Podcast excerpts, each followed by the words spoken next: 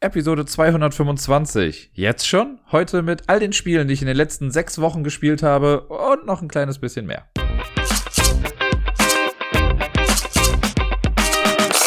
Hallo und herzlich willkommen. Hier ist der Dirk mit der ersten Episode des Ablagestapels nach der Sommerpause 2022. Und ich bin mir relativ sicher, es gibt zwei bis 18 Menschen, die sich jetzt vielleicht gerade denken, hä? Oder sich vielleicht auch genau das fragen, was im Episodentitel steht, nämlich jetzt schon. Denn ich habe eigentlich gesagt, äh, oder ursprünglich habe ich gesagt, dass ich halt in den sechs Wochen der Sommerferien ja immer meine Sommerpause mache, auch vom Podcast. Und letztes Jahr habe ich mir noch eine Woche mehr gegönnt und das hatte ich eigentlich auch dieses Jahr vor, weil streng genommen gehen die Ferien in NRW nicht sechs Wochen, sondern sechseinhalb Wochen. Montag und Dienstag sind nämlich auch noch frei, also schulfrei. Und diesen Montag wollte ich mir eigentlich noch frei halten. Jetzt gab es aber dann doch Menschen, die gesagt haben, na, wir würden doch ganz gerne irgendwie die Folge schon hören. Und dann dachte ich mir, ach komm, was soll der Geiz? Haust du dann doch jetzt schon irgendwie die Folge raus. Den Menschen habe ich das bisher aber noch nicht gesagt. Das heißt, die werden sich hoffentlich positiv daran erfreuen können, dass diese Episode jetzt dann doch auch schon zu hören ist. Ich äh, muss die Aufnahme ein kleines bisschen aufteilen heute. Also wir haben jetzt gerade Sonntag, den 7.8. Und äh, heute ist mein letzter offizieller Urlaubstag. Morgen geht's wieder zurück an die Arbeit, auf die Arbeit. Und ich werde jetzt gleich aber noch mal ein bisschen was mit Miepel machen. Das heißt, ich nehme jetzt ein kleines bisschen auf, warte bis Miepel fertig ist. Und äh, danach, wenn ich wiederkomme, nehme ich dann quasi den Rest erstmal auf. Aber davon werdet ihr wahrscheinlich gar nichts mitbekommen, deswegen ist das für euch auch voll die unnötige Information. Aber wenn wir eins in den letzten fünf Jahren gelernt haben, dann, oder in vier Jahren, dann, äh, dass ich viel erzähle, was Menschen eigentlich gar nicht so oft wissen wollen. Von daher, lebt damit. Ja, es hat sich natürlich in den letzten sechs Wochen einiges angesammelt. Ich habe ein bisschen was gespielt und auch ein bisschen was erlebt natürlich. Und die generelle Struktur des Podcasts wird dieselbe bleiben. Das heißt, ich fange gleich erstmal an mit den Spielen, die ich in den letzten sechs Wochen gespielt habe. Normalerweise sind es ja immer die Spiele der letzten Woche, aber da ich jetzt ja sechs Wochen nicht da war, gibt es halt einen längeren Teil davon. Dann gibt es eine kleine Top Ten Liste und zum Schluss nochmal das, was ich sonst noch alles so vielleicht erlebt haben könnte. Und ja, das äh, erstmal so vorweg. Ich freue mich auf jeden Fall wieder zurück zu sein. Ich, hab, ich musste erst wieder so ein bisschen reinkommen. Ich glaube, ich habe das Intro alleine schon wieder 18 Mal aufgenommen, weil ich irgendwie nicht damit zufrieden war oder das Mikro nicht richtig stand, die Kopfhörer nicht richtig saßen oder ich irgendwas quersitzen hatte, wie auch immer. Ich äh, versuche zu alten Kräften zurückzufinden, was das Ganze hier angeht und denke mal, dass das aber relativ schnell vonstatten gehen wird. Und ja, ich hoffe, ihr habt auch Spaß daran, mir jetzt gleich zuzuhören bei all den Sachen, die ich gespielt habe. Es liegt halt alles schon wirklich lange zurück und vieles davon ist eher so ein, ja, leicht verblasster Ersteindruck, weil gerade die Spiele, die ich wirklich vor sechs Wochen gespielt habe und vielleicht auch dann nur einmal gespielt habe, da kann ich mich nicht mehr an alles irgendwie dran erinnern. Das heißt, das wird so ein Ersteindruck und äh, dafür gibt es aber auch ein paar Spiele, wo ich ein bisschen mehr zu sagen kann. Es sind ein paar neue Sachen dabei, es sind aber auch viele, viele alte Sachen dabei, die wir schon mal äh, hier im Podcast gehört haben und die ich halt schon mal vorher irgendwie gespielt habe. Lasst euch einfach ein bisschen überraschen, kommt mit auf die Reise. Äh, wie eine kleine Zeitreise quasi zurück, sechs Wochen zuvor, als die Sommerferien in NRW anfingen. Und das erste Spiel, das ich hier stehen habe, ist Paper Dungeons. Das ist ein Roll-and-Write-Spiel, das ich schon länger irgendwie im Blick hatte, aber ich bin einfach nicht dazu gekommen, es zu kaufen oder zu spielen oder wie auch immer. Und der Deni hat es dann mal mitgebracht, als er hier zu Besuch war. Und das war äh, echt ganz cool. Das ist so eins dieser Spiele. Wir haben das zweimal an dem Tag gespielt und ich kann mich auch noch grob irgendwie an alles erinnern. Ich habe mir jetzt auch nochmal ein Foto äh, aufgerufen, wo ich äh, ja den Spielstand irgendwie mal abfotografiert hatte, damit ich so eine kleine Erinnerungsstütze nochmal irgendwie habe. Aber ich komme im Leben nicht mehr auf die ganzen Detailregeln und sowas. Aber ich versuche es mal so gut es geht irgendwie wiederzugeben. In Paper Dungeons, ja, habe ich schon gesagt, haben wir ein Roll-and-Write-Spiel das äh, thematisch, wer hätte es gedacht, in einem Dungeon spielt. Das heißt, wir steuern quasi eine Heldentruppe oder Heldinnentruppe, die sich durch einen Dungeon bewegt und dort versucht, drei Bossmonster zu erlegen. Und wer am Ende die meisten Punkte hat, gewinnt. Es geht also nicht darum, wer zuerst irgendwie ein Monster erlegt. Das ist äh, alles in allem ein recht solitäres Spiel. Es gibt so ein paar Möglichkeiten, wie man mit den anderen Mitspielenden interagieren kann. Äh, das äußert sich aber eher in der Form, dass äh, es so kleine Aufträge gibt in der Mitte, so kleine Quests und wer die zuerst erfüllt, der kriegt dann eben halt diese Karte. Aber das, was ich auf meinem Blatt an sich mache, das hat mit dir nichts zu tun und andersrum auch. Und es ist so, dass es sechs Würfel gibt, drei schwarze, drei weiße, die werden jede Runde gewürfelt und du kannst dir drei Würfel nehmen, ich kann mir drei Würfel nehmen, aber das ist ganz egal. Also wir nehmen uns da nichts weg. Jeder muss für sich entscheiden, was er da nimmt. Dass man nicht immer komplett auf das Gleiche geht, das äh, hängt damit zusammen, dass wir eine unterschiedliche Zusammenstellung in der Heldentruppe haben was äh, nicht bedeuten soll, dass ich andere Klassen habe als du, sondern diese Klassen, es gibt vier Stück. Ich glaube, was war das? Bogenschütze, Dieb, Paladin oder Heiler und, und, Magier oder sowas. Ich weiß gar nicht mehr ganz genau. Oder Krieger, Magier, Heiler und Dieb. Oder alles in den weiblichen Formen, je nachdem. Ähm, genau, die gibt es. Und die kann man entweder als schwarz markiert haben oder als weiß markiert haben. Das wird am Anfang durch so eine Karte, die man bekommt, ähm, festgelegt. Da bekommt man dann auch so eine kleine Fähigkeit noch irgendwie dazu. Und das gibt dann an, mit welchem, mit welcher Würfelfarbe ich die dann später aufleveln kann. Das heißt, es kann sein, dass wir beide zwar einen schwarzen Magier irgendwie haben, aber mein Dieb ist weiß und deine Diebin ist schwarz oder wie auch immer. Und deswegen sind für mich dann natürlich die Würfel mit dem Diebsymbol in meiner Farbe attraktiver als äh, für dich. Deswegen wirst du den vielleicht für irgendwas anderes benutzen oder komplett außer Acht lassen. Man spielt insgesamt acht Runden und in jeder Runde sucht man sich drei Würfel aus, mit denen man was macht. Das heißt, aus der Auslage mit sechs Würfeln kann ich halt gucken, okay, da und da und da mache ich was mit. Das trägt man dann oben auf so eine Leiste ein und äh, da macht man das auf seinem Blatt, wie gesagt, relativ solitär dann vor sich hin. Man muss auch so ein bisschen darauf vertrauen, dass die anderen dann noch alle das Richtige machen. Und dann geht's weiter, dann würfelt man wieder neu, sucht sich wieder drei Würfel aus. Das macht man dreimal. Dann muss man das erste Bossmonster erlegen. Das Ganze macht man nochmal dreimal bis zum zweiten Bossmonster. In der letzten Runde oder im letzten Durchgang hat man nur noch zwei Würfel, äh, Würfel, Würfe, Zeit, Deutsch, ähm, um dann zum Bossmonster zu kommen und das dann auch zu erlegen, im besten Fall. Ja, und was macht man mit den Würfeln? Man versucht sie zum einen durch das Dungeon durchzubewegen. Wir haben so ein Raster vor uns liegen, das ist sechs mal sechs oder sechs mal sieben Felder breit oder groß. Und da sucht man sich unten einen Eingang quasi aus. Da kommt man dann rein ins Dungeon und versucht dann sich halt durchzubewegen. Da sind immer relativ viele Symbole drauf. Es gibt so Stacheln, das sind dann Fallen. Wenn man da drüber läuft, kriegt man ein Leben abgezogen. Wenn man irgendwo drauf geht, wo ein Item zu sehen ist, dann kriegt man auch dieses Item. Es könnte ein Heiltrank sein oder irgendein Schatz. Manchmal sind Monster irgendwo drauf oder äh, man kann nur irgendwie drauf oder ein Monster besiegen, wenn äh, ein, ein gewisses Partymitglied eine gewisse Stärke dann noch irgendwie erreicht hat. Also da gibt es eine ganze Menge Sachen, auf die man irgendwie achten muss, um Felder betreten zu können. Es gibt auch Wände natürlich. Äh, es sind ein paar Wände fest vorgedruckt auf dem Block und man deckt aber zu Beginn eines jeden Spiels eine Dungeon-Karte auf und die gibt dann nochmal zusätzlich ein paar Wände an, die man auch noch einzeichnen muss, sodass wirklich jedes Spiel oder fast jedes Spiel einigermaßen anders abläuft. Also was die äh, Varianz angeht in dem Spiel, die ist, wird sehr groß geschrieben hier. Ja, und so nutzt man seine Würfel, läuft da durch, levelt sich ab und versucht immer stark zu sein, um dann das Bossmonster zu besiegen. Diese Bossmonsterkarten liegen dann aus. Da gibt es dann so eine kleine Reihenfolge. Wer dann die höchste Kampfkraft hat, kriegt dann irgendwie ein paar mehr Punkte als die anderen und so weiter und so fort. Man sammelt im Prinzip für eine ganz viele, ganz, äh, ganze Menge Sachen irgendwie Punkte und am Ende guckt man halt, wer die meisten Punkte dann hat. Da ist eine ganze Menge Spiel hinter und eine ganze Menge Sachen, die man irgendwie im Blick halten muss. Ich war beim allerersten Mal wirklich auch ein kleines bisschen überfordert. Ich habe es, glaube ich, ganz okay hinbekommen. Äh, wir haben es dann noch ein zweites Mal gespielt, da lief es dann schon besser ich weiß gar nicht, ich glaube, da habe ich irgendwie knapp verloren oder knapp gewonnen. Eins von beiden wird es gewesen sein. Ähm, und ich glaube, was für mich der größte Aufwand irgendwie war in dem Spiel oder woran ich jedes Mal nicht gedacht habe, äh, man kann halt seine einzelnen Partymitglieder, die kann man einzeln aufleveln. Das heißt, wir starten alle, also alle vier Partymitglieder starten auf Level 1. Das heißt, wir haben am Anfang eine Party-Kampfkraft von 4. So, wenn ich jetzt meinen mein Magier irgendwie um zwei Stufen aufwerte, dass er dann auf Level 3 ist, dann ist der auf Level 3, alle anderen auf Level 1, aber meine Gesamtkampfkraft ist dann auf Level 6. Und das muss man halt beides immer irgendwie nachhalten. Und ich habe es ein paar Mal irgendwie in dem Spiel dann gehabt, dass wir irgendwie bei einem Bossmonster waren und ich dann gucken musste, ah, okay, ich bin eigentlich gar nicht stark genug. Ach, warte mal, doch, ich habe noch gar nicht in den letzten zwei Runden meine Kampfkraft aktualisiert. Das kann man dann noch machen und nachtragen. Das ist für mich so das gewesen, was ja den größten Aufwand quasi bedeutet hat, das immer nachzuhalten und immer zu gucken, ob ich da jetzt das Richtige gemacht habe. Die anderen Sachen finde ich, sobald man einmal weiß, was man da tut, das geht im Prinzip. Ne? Es gibt unten so eine Leiste mit Heiltränken. Okay, wenn ich irgendwann Schaden nehme, dann bekomme ich, äh, also wenn ich einen Würfel ausgebe, kann ich mir dafür zwei Heiltränke nehmen. Ich hatte einmal auch so eine Fähigkeit, die dann gesagt hat, ey, wenn du einen Würfel ausgibst, um Heiltränke zu bekommen, kriegst du einen extra. Das heißt, ich habe immer drei bekommen und nicht nur zwei. Und Heiltränke halten auch Schaden ab. Ne, die trinkt man immer automatisch dann, wenn man irgendwie Schaden bekommt, weil es kann dann sein, wenn ich über eine Falle drüber gehe oder, keine Ahnung, bei einem Bossmonster kann es sein, dass ich Schaden bekomme. Da muss man das auch festhalten. Je mehr Schaden man bekommt, desto mehr Minuspunkte kriegt man am Ende des Spiels. Deswegen sind Heiltränke dann doch auch relativ wichtig. Das geht aber alles klar, man kann Schätze sammeln, da bekommt man besondere Fähigkeiten für. Ne? Wenn man die Fähigkeit des Diebs zum Beispiel irgendwie aktiviert, dann kann man über Wände drüber gehen. Es gibt auch so kleine Flüsse, die kann man auch irgendwann überqueren. Irgendwann wird die Kampfkraft generell nochmal stärker, man kriegt nochmal noch mehr Tränke und was weiß ich nicht alles. Also echt ganz viele Sachen. Und dann kann man auch Edelsteine in dem Dungeon einsammeln. Die geben einem auch nochmal irgendwelche Bonuspunkte. Man kann noch so kleinere Monster besiegen. Auch die geben einem Punkte. Also es ist wirklich echt eine ganze Menge, was man da machen kann. Und doch, wenn man es einmal dann raus hat, dann spielt es sich echt flüssig. Also ich hatte nicht das Gefühl, dass irgendwie eine große Downtime ist, weil wir spielen halt alle gleichzeitig. Und das wird einmal für alle gewürfelt und jeder guckt dann, was er mit den Würfeln irgendwie macht. Natürlich ist eine Person vielleicht mal schneller fertig als eine andere, aber alles in allem ist man irgendwie die ganze Zeit dran beteiligt und guckt natürlich dann auch schon mal, wie kann ich vielleicht gleich weitergehen, auf welches Ergebnis hoffe ich dann. Und äh, ja, dann versucht man halt eine höhere Kampfkraft zu haben.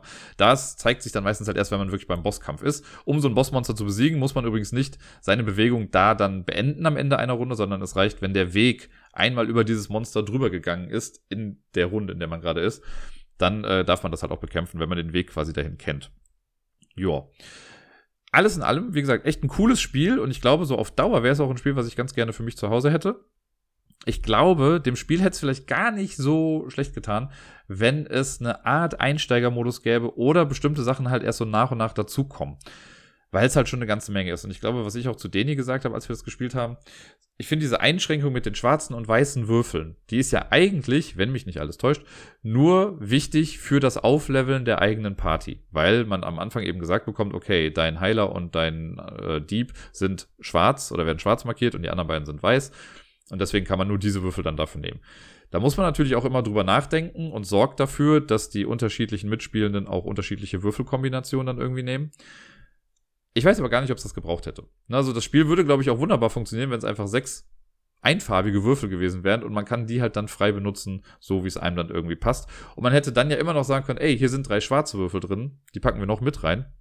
Und wenn ihr irgendwann denkt, das Spiel wird zu einfach oder ihr wollt ein bisschen mehr Varianz haben, dann tauscht doch drei weiße gegen drei schwarze Würfel aus und versucht das Ganze dann nochmal. Vielleicht wäre das noch so ein bisschen einsteigerfreundlicher gewesen, weil so am Anfang, puh, wird man schon irgendwie sehr davon erschlagen, finde ich. Äh, weil es halt eben auch, also das Dungeon an sich sieht ganz okay aus, aber drunter, also es sind so viele Symbole drumherum, wenn ich jetzt mal auf das Bild gucke, puh, also ne, ich musste mir eben selbst mit Mühe und Not irgendwie erschließen, was ich jetzt, äh, was da nochmal was irgendwie war. Wenn man da länger drauf guckt, dann versteht man das.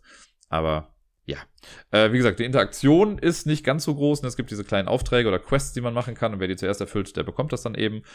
Und man versucht bei den Bossmonstern halt irgendwie auch ja, ein bestimmtes Level zu erreichen und dann bestimmte Punkte zu bekommen. Und am Ende wird irgendwie alles zusammengerechnet. Minuspunkte gibt's dann halt für Schaden, den man genommen hat. Ähm, und es gibt halt für diese Edelsteine, für die Monster, für alles Mögliche, was man macht, kriegt man irgendwie Punkte und dann rechnet man das am Ende zusammen. Und wer dann die meisten Punkte hat, gewinnt dann die Partie von Paper Dungeons. Ich finde es wirklich ein cooles Spiel, wie gesagt. Äh, wenn das irgendwann mal hier in meine Sammlung einzieht, dann bin ich glücklich. Und ich freue mich auch immer, wenn ich das nochmal demnächst irgendwann spielen kann. Über das nächste Spiel werde ich wahrscheinlich gar nicht so viel erzählen, denn es ist ein altbekanntes Spiel, äh, nämlich Lost Cities. Ein sehr gutes Zwei-Personen-Spiel. Und ja, das haben wir dann einfach so noch gespielt, weil wir noch ein bisschen Zeit hatten und dachten, ja, da kennen wir beide die Regeln, das kann man ja einfach locker flockig runterspielen. Und ich glaube sogar, wir haben das so gemacht wie auf Boardgame Arena oder wie es auch in den Regeln, glaube ich, gesagt wird, dass wir drei Durchgänge gespielt haben und insgesamt die Punkte dann aufaddiert haben oder aufsubtrahiert haben, um dann zu gucken, wer die meisten oder wenigsten Punkte in der ganzen Sache bekommen hat. Ich glaube, ich habe hart verloren, wenn ich mich richtig erinnere. Würde mich nicht wundern. Und äh, ja, ich finde es ja nach wie vor cool. Es ist ein so simples Spiel. Ich habe schon immer mal drüber nachgedacht, nicht mal zu gucken, ob ich nicht die Erweiterung in Anführungszeichen bekomme. Es gibt ja noch die schwarze Expedition, da kriegt man quasi noch einen Kartensatz mit, also das, was es von allen anderen Farben quasi gibt. Ich glaube, drei Wettkarten plus dann die Karten von zwei bis zehn. Das gibt's halt nochmal in schwarz und dann hätte man quasi noch eine sechste Expedition, die man noch machen kann. Das ist alles, was das verändert. Man hat eine Expedition mehr. Aber mich würde einfach mal interessieren, ob das irgendwas am Spielgefühl ändert oder ob es einfach more of the same ist, was ja nicht unbedingt schlecht sein muss, weil ich finde, Lost Cities geht ja sowieso schon so flott. Da würde es jetzt auch nicht schaden, wenn man irgendwie zehn Karten mehr oder 13 Karten, nee, zwölf Karten, Mathe, zwölf Karten mehr im Deck hat. Ähm, ja, irgendwann gucke ich mal, vielleicht finde ich das ja mal und dann werde ich davon bestimmt berichten. Das letzte Spiel, das ich mit Deni an dem Tag gespielt habe, wobei ich gerade ehrlich gesagt nicht weiß, ob wir das nicht vor Lost Cities gespielt haben, ist ja auch egal. Auf jeden Fall haben wir auch Five Minute Mystery gespielt. Darüber kann ich auch gar nicht mehr so viel Neues sagen, das habe ich ja vor den Ferien immer mal wieder schon erwähnt. Das ist dieses in Anführungszeichen Deduktionsspiel, wo man so einen herrlich überproduzierten Cryptex irgendwie hat mit verschiedenen Symbolen drauf. Äh, es ist komplett kooperativ. Man hat eine Karte mit so einer Szene drauf, wo irgendwas aus einem Museum zu sehen ist und da sind verschiedene Symbole versteckt. Es gibt fünf verschiedene Symbolkategorien, die halt sechs unterschiedliche äh, Möglichkeiten haben, glaube ich. Und die muss man äh, dann finden auf dieser Karte, also von jeder Kategorie halt eben eins. Das muss man auf dem Cryptex einstellen. Wenn man denkt, man hat alles, dann dreht man die Karte um, vergleicht das mit der Rückseite äh, auf der Karte, weil da stehen dann diese Symbole drauf. Wenn es stimmt, darf man sich einen Hinweis nehmen und man versucht in der Regel einen äh, Verdächtigen oder eine Verdächtige irgendwie dingfest zu machen. Man hat so Handkarten drauf dann kriegt man einen Hinweis und sieht dann zum Beispiel, ah, okay, die verdächtige Person hat eine Brille. So, und dann muss man in den Handkarten, die man hat, irgendwie gucken, okay, alle ohne Brille fliegen raus, weil die können es ja dann schon mal nicht sein. So, dann hat man weniger Karten auf der Hand. Da muss man die nächste Szene durchgehen und da auch wieder nach den Hinweisen suchen, äh, wieder einen Hinweis bekommen und dann weiß man, okay, die Person hat keinen Schal. Okay, alle mit Schal fliegen also auch raus. Und das macht man so lange, bis man dann eine Person identifiziert hat. Und wenn man das hat, dann kann man direkt sagen, okay, wir lösen und legt dann die Karte hin, deckt das verdächtigen Plättchen auf und wenn das dann übereinstimmt, hat man gewonnen. Es gibt natürlich auch schwierigere Fälle, also gerade die einfachen am Anfang, da hat man irgendwie auch sieben Minuten Zeit und man kann sich dann erstmal ein bisschen Zeit lassen, aber wenn man später die nimmt, da gibt es ja auch welche, wo man nicht miteinander reden kann. Das haben ja Sarai und ich einmal so ein bisschen äh, versucht. Ich weiß, ich glaube, wir haben es nicht so wirklich geschafft. Ähm, und dann gibt es welche, wo man auch drei Verdächtige irgendwie finden muss. Also die die Schwierigkeit kann man da ganz gut skalieren mit den verschiedenen Aufträgen.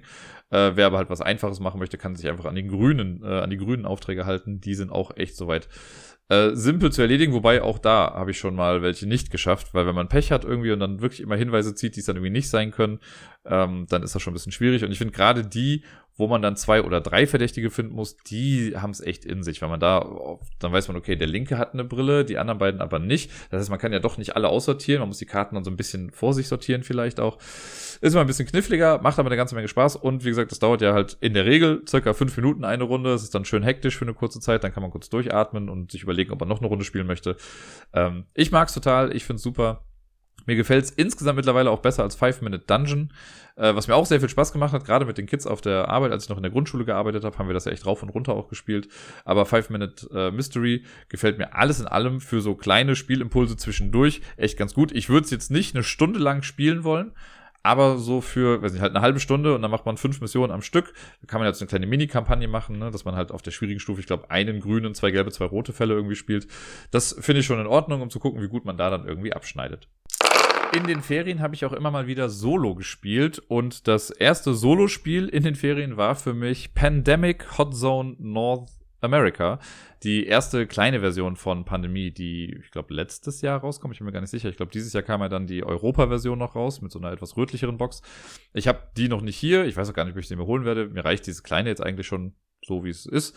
Man kann ja irgendwie, glaube ich, wenn man alle Versionen hat, die dann noch irgendwie miteinander kombinieren. Aber ich bin zwar ein großer Pandemie-Fan, aber ich weiß nicht, ob ich das wirklich jetzt dann auch noch brauche. Äh, aber das kleine spiele ich immer mal wieder ganz gerne, weil das halt schnell aufgebaut ist. Äh, man muss nur drei Krankheiten irgendwie heilen. Es wird aber, glaube ich, auch nichts ausgerottet. Äh, sind also alles ein bisschen, ja, runtergebrochen. Und ich habe dieses Mal auch sogar ohne die Krisen gespielt. Das ist ja eigentlich was, was ich sehr feiere in der kleinen Version. Und ich finde, das sollte man für das große Spiel auch adaptieren. Das sind so ein paar Karten, die dann auch nochmal eingemischt werden in den Kartenstapel und die werden dann immer gezogen und dann gibt es entweder so ein Event, der sofort gerade eintritt, sowas wie Ölkatastrophe, lege drei Würfel in Stadt X oder sowas. Oder es ist so eine Art globale Krise. Das heißt, es ist eine Karte, die zieht man und das sind dann Regeln, die so lange gelten, bis die nächste Karte dieser Art dann irgendwie aufgedeckt wird. Das kann doch, glaube ich, mal sowas sein wie, okay, ihr dürft nicht mehr fliegen, sondern nur noch zu Fuß gehen oder ihr habt eine Aktion weniger in den nächsten Zügen bis dann eben die nächste davon kommt. Mega nervig, aber das, ja, bringt nochmal eine gewisse Challenge dann irgendwie auch mit rein und das hat mir echt ganz gut gefallen. Da kann man den Schwierigkeitsgrad auch gut skalieren. Also wie gesagt, wenn man sie rauslässt, hat man einfach das normale Pandemiegefühl. Man kann das, äh, den Kartenstapel in drei Blöcke unterteilen und jeweils eine Krise einmischen oder sogar äh, zwei in jede reinmischen. Dann hat man sechs Krisenkarten drin und das ist dann schon die schwierige Stufe. Das äh, macht mir insgesamt auch eigentlich am meisten Spaß, weil dann wirklich am meisten irgendwie passiert. Man muss sich sehr auf neue Gegebenheiten irgendwie einstellen. Aber an dem Tag, als ich es gespielt habe, wollte ich es einfach mal eben runterspielen. Ich glaube, ich habe es auch relativ simpel dann gewonnen. Die Karten kamen irgendwie ganz gut. Ich habe mit zwei Rollen äh, gleichzeitig dann irgendwie gespielt. Und äh, ja, für mein kleines Pandemiepflaster hat es auf jeden Fall äh, gereicht. Ich spiele es ja gar nicht mehr so oft in letzter Zeit. Ich habe eigentlich Bock, mal wieder so ein richtig großes Pandemiespiel zu spielen. Vielleicht mit irgendeiner Erweiterung noch mit drin. Aber so für zwischendurch, wenn ich mal Bock habe, äh, dann baue ich für mich in der Regel gerade kein großes Pandemie auf, sondern halt das kleine. Vielleicht erinnert ihr euch noch, ich war ja vor ein, zwei, drei Monaten mit Sarai mal in Hamburg für ein Wochenende und da haben wir uns ein äh, Escape Game geholt, das wir da auch schon eigentlich angefangen haben zu spielen, aber dann hatten wir irgendwie nicht so viel Zeit und wir haben gefühlt irgendwie nur 10, 15 Minuten davon gemacht und haben es dann erstmal weggepackt und gesagt, okay, wenn wir irgendwann wieder Zeit haben, spielen wir es mal. Und in den Ferien gab es dann den Tag, an dem wir dann endlich weitergemacht hatten. Und es war auch lustig, weil wir sind halt an einem Rätsel auch einfach nicht weitergekommen, als wir das in Hamburg weggepackt hatten. Und haben uns da, glaube ich, simultan auch immer noch mal ein bisschen Gedanken zugemacht. Und als wir es dann wieder ausgepackt hatten und ich schon so ein bisschen im Frustmodus war, von wegen, ach nein, dieses Rätsel schon wieder, hat Sarai das einfach quasi im Handumdrehen auf Anhieb richtig gelöst. Und ja, das war cool. Und dann sind wir weitergekommen. Äh, das Spiel heißt übrigens, falls ich das noch gar nicht gesagt habe, es ist äh, Escape Game Verschollen im Bermuda-Dreieck. Das ist gefährliches Halbwissen gerade, aber ich meine, wenn mich nicht alles täuscht, ist das von Panini, die ja eigentlich eher so die Sticker machen und sowas. Und die haben auch meines Wissens zwei äh, Escape Games gemacht. Einmal ist halt dieses Escape Game Verschollen im Bermuda-Dreieck, was im Prinzip ein klassisches ähm, ja, Escape Game ist. Das heißt, wir öffnen die Box, wir haben so einen Kartenstapel da drin, es gibt noch so ein kleines Begleitheft, so eine Art Tagebuch, das man auch immer mal wieder braucht. Und dann äh, ja, liest man sich auf einer Karte irgendein Rätsel irgendwie durch und bekommt dann noch zusätzliche Karten, vielleicht als Hinweis. Da muss man in diesem Buch immer noch nachgucken. Und wenn man dann denkt, die Lösung zu haben, dann ist das so ein kleines bisschen wie bei den Exit-Fällen von Cosmos. Man hat dann so eine kleine Übersichtskarte für dieses Rätsel und da sind verschiedene Lösungen drauf. Die Lösung ist immer ein vierstelliger Zahlencode. Und äh, da guckt man dann, ob man den Code findet dann kriegt man eine andere Karte nochmal gesagt und wenn man die Karte dann aufdeckt, äh, dann wird einem gesagt, okay, der Code war richtig oder nee, der Code war falsch. Und das muss man halt so lange machen, bis man den richtigen Code hat und dann darf man weiter in der, in Anführungszeichen, Story gehen. Was hier noch ganz nett ist, ob es das gebraucht hat, weiß ich ehrlich gesagt gar nicht, aber es ist ein nettes, netter Touch irgendwie, das habe ich so auch noch nicht gesehen. Die Box ist nämlich sehr cool. Wenn man den Deckel abhebt, dann kann man die Box so platt machen, also den, den Schachtelboden kann man dann zu einem Spielbrett quasi formen, weil der so nach innen gefaltet ist. Ich kann es voll nicht erklären, aber Origami ist am Start.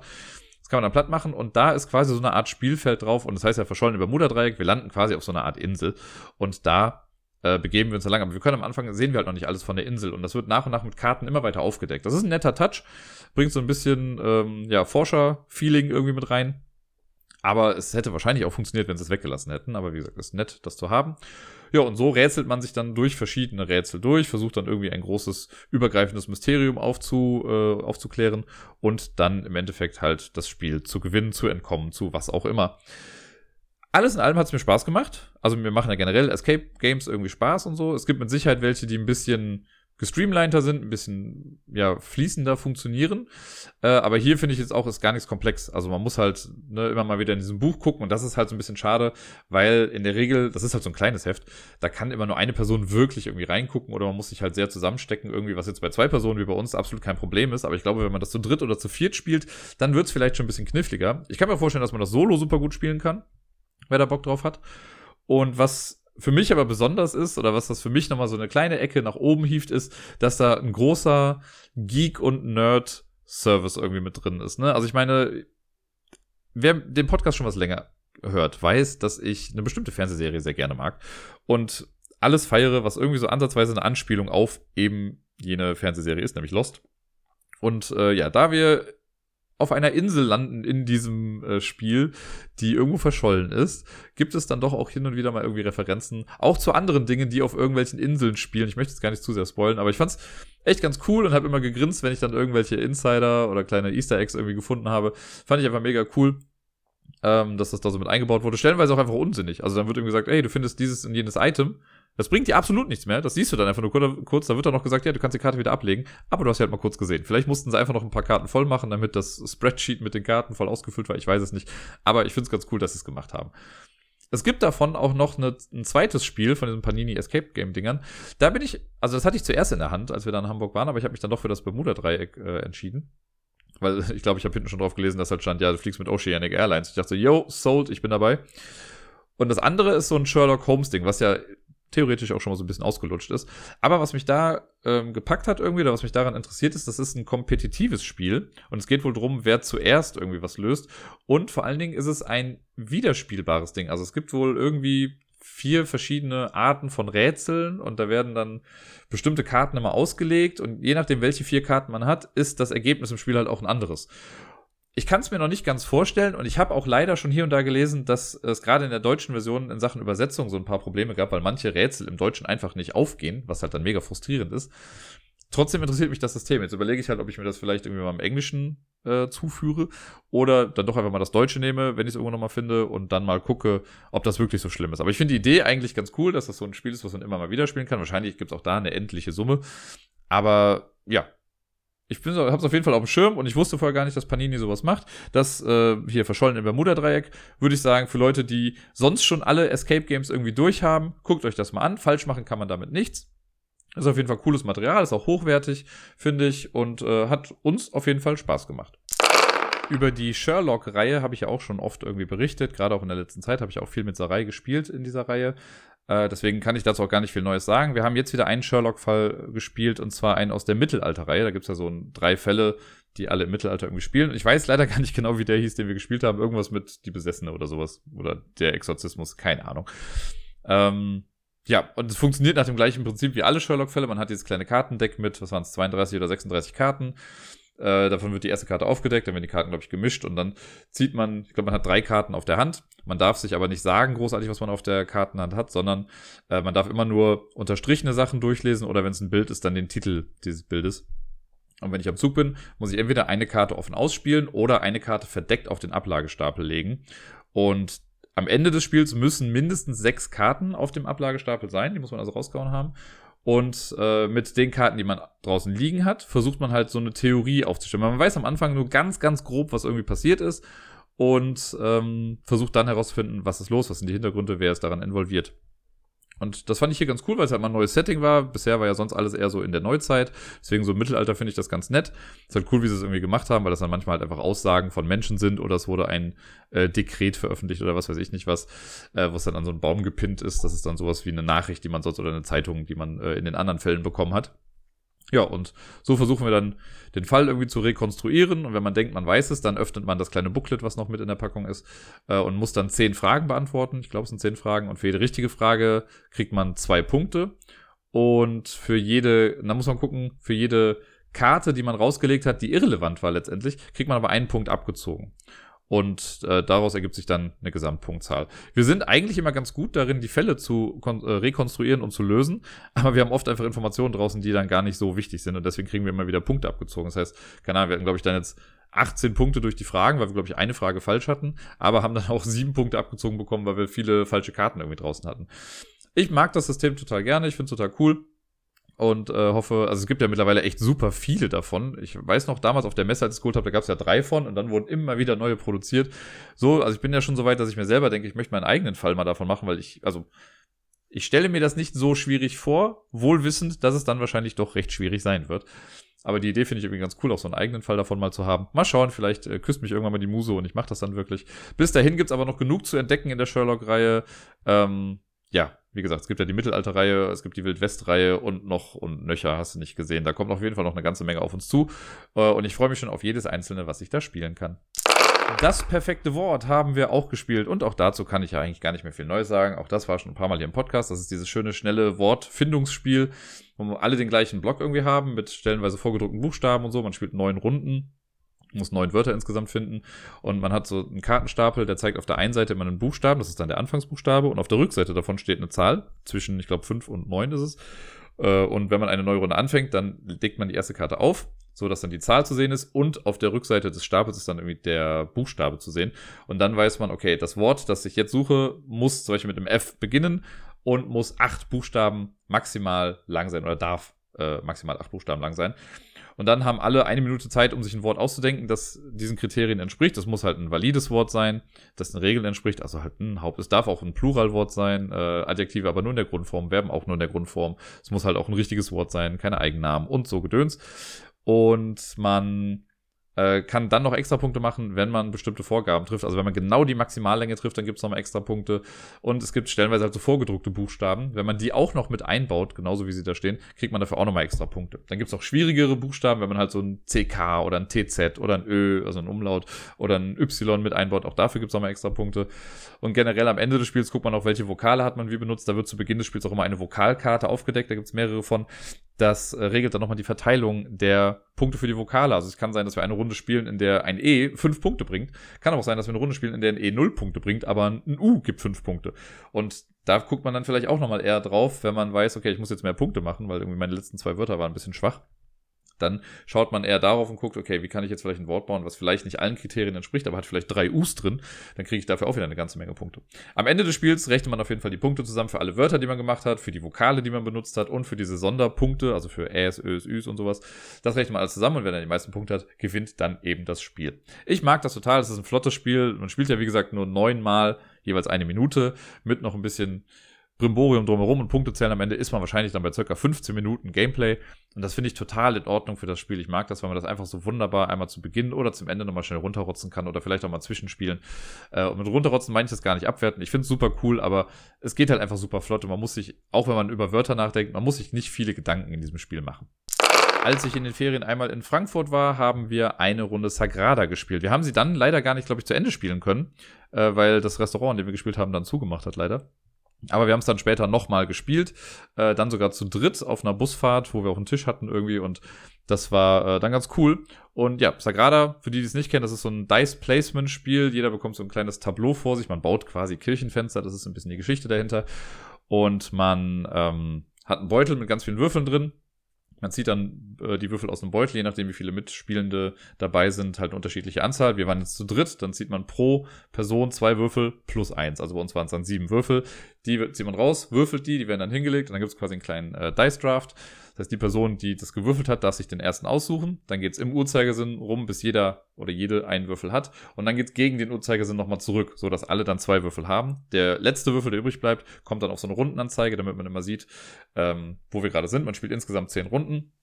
Und man versucht auf seinem kleinen Tableau, das man hat, die Würfel zu platzieren. Da gibt es dann bestimmte Vorgaben. Zu Beginn des Spiels kriegt man so eine kleine Karte, die dann schon bestimmte Sachen vorgibt. Also es kann sein, okay, in dem Fenster oben links muss oder in das Feld oben links muss ein roter Würfel rein und daneben muss aber eine 5 liegen und darunter wieder ein grüner Würfel. Und also Sachen. Das, da kriegt man am Anfang zwei doppelseitig bedruckte Karten, wovon man sich dann eine Karte und eine Seite aussucht und das schiebt man dann in sein Tableau rein. Das ist echt super hochwertig vom Material her und auch relativ simpel zu verstehen, wie ich finde. Und beim Platzieren der Würfel, also man kriegt ja immer einen Würfel nach dem nächsten, äh, die muss man dann auch immer direkt platzieren. Und äh, da gibt es halt so ein paar Regeln. Der erste Würfel, den man platziert, der muss irgendwo an den Rand gelegt werden. Und ab dann muss man immer angrenzend bauen. Also mal orthogonal angrenzend bauen. Und dann gibt es auch noch die wichtige Regel, was immer wieder für Kopfschmerzen sorgt in dem Spiel. Äh, wenn man angrenzend baut, darf also zwei Würfel der gleichen Farbe oder zwei Würfel äh, oder und oder zwei Würfel der gleichen Zahl dürfen nicht nebeneinander liegen. Und da muss man halt höllisch drauf aufpassen, wenn man irgendwie die Sachen zusammenpuzzelt, dass man sich nicht in so eine Sackgasse dann irgendwie reinpuzzelt. Äh, wenn ich dann irgendwie sehe, okay, jetzt habe ich den Würfel da hingelegt und den da und jetzt kann nur noch ein Würfel, also ich habe nur noch Platz für einen Würfel, aber alle Würfel, die ausliegen, passen schon gar nicht mehr, weil sie entweder die falsche Farbe oder die falsche Zahl haben. Ähm, oder wenn ich halt weiß, okay, auf ein Feld, da muss ein Zweierwürfel drauf, weil das eben vorgedruckt ist und ich lege daneben einen Zweierwürfel, dann bin ich ziemlich dumm, weil ich kann ja nicht zwei gleiche Würfel mit der gleichen Zahl irgendwie nebeneinander haben. Da muss man halt so ein bisschen drauf achten. Das hat man dann noch irgendwann schnell raus. Und zudem, also abgesehen von diesem Puzzle, da ist es dann so, man versucht das nur voll zu bekommen und am Ende des Spiels kriegt man für jedes Feld, das man nicht besetzt hat, einen Minuspunkt. Man sammelt aber auch Pluspunkte durch Auftragskarten. Jeder bekommt zu Beginn eine verdeckte Auftragskarte. Das ist einfach nur eine Würfelfarbe. Es kann halt sein, dass ich dann gesagt bekomme, okay, für mich zählt die, oder meine Punkte für den Geheimauftrag sind die ist die Summe aller Augen aller gelben Würfel. Und dann versuche ich natürlich, mir immer die gelben Würfel zu nehmen, die halt eine 5 oder eine 6 vielleicht zeigen, damit ich dadurch viele Punkte dann bekomme. Zudem liegen aber auch drei offene Aufträge aus, die dann sagen, okay, man kriegt für jede Spalte, in der unterschiedliche Farben sind, jeweils vier Punkte. Oder für jede Zeile, in der unterschiedliche Zahlen sind, kriege ich fünf Punkte. Oder wenn ich, äh, keine, jedes Paar aus Fünfern und Sechsern kriege ich zwei Punkte. Alles so verschiedene Sachen, die dann ausliegen. Und da kann man sich dran halten. Man kann es auch einfach ignorieren, aber wenn man halt viele Punkte haben möchte, dann versucht man das irgendwie in seine Bauweise mit einzubauen. Und ja, am Ende guckt man dann einfach, wer hat die meisten Punkte gemacht und die Person gewinnt dann das Spiel. Es gibt noch ein paar Sachen, die ihm so ein bisschen helfen. Das sind so Werkzeuge, werden die genannt. Das ist auch ein Kartenstapel, wird auch gemischt. Drei davon werden aufgedeckt.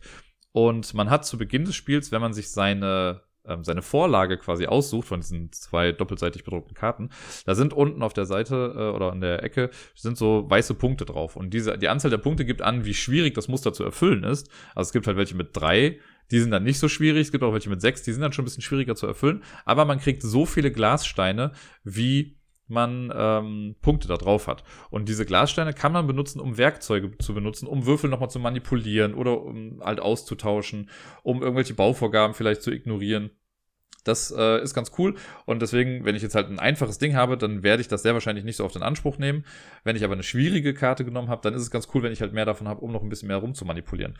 Die Glassteine bezahle ich dann so. Die erste Person, die auf ein oder die ein Werkzeug benutzt, die zahlt einen Glasstein ich weiß gar nicht, wie genau die heißen, ob das Gunststeine sind oder so, auf jeden Fall so einen Glasstein legt man dann da drauf. Und sobald dann noch jemand das benutzen möchte, was absolut geht, muss dann aber zwei bezahlen. Dann auch, na, also die nächste Person zahlt dann auch wieder zwei und dann wieder zwei. Es ist nicht so, dass das immer weiter hochgeht, sondern nur die erste Person zahlt ein und danach alle zwei.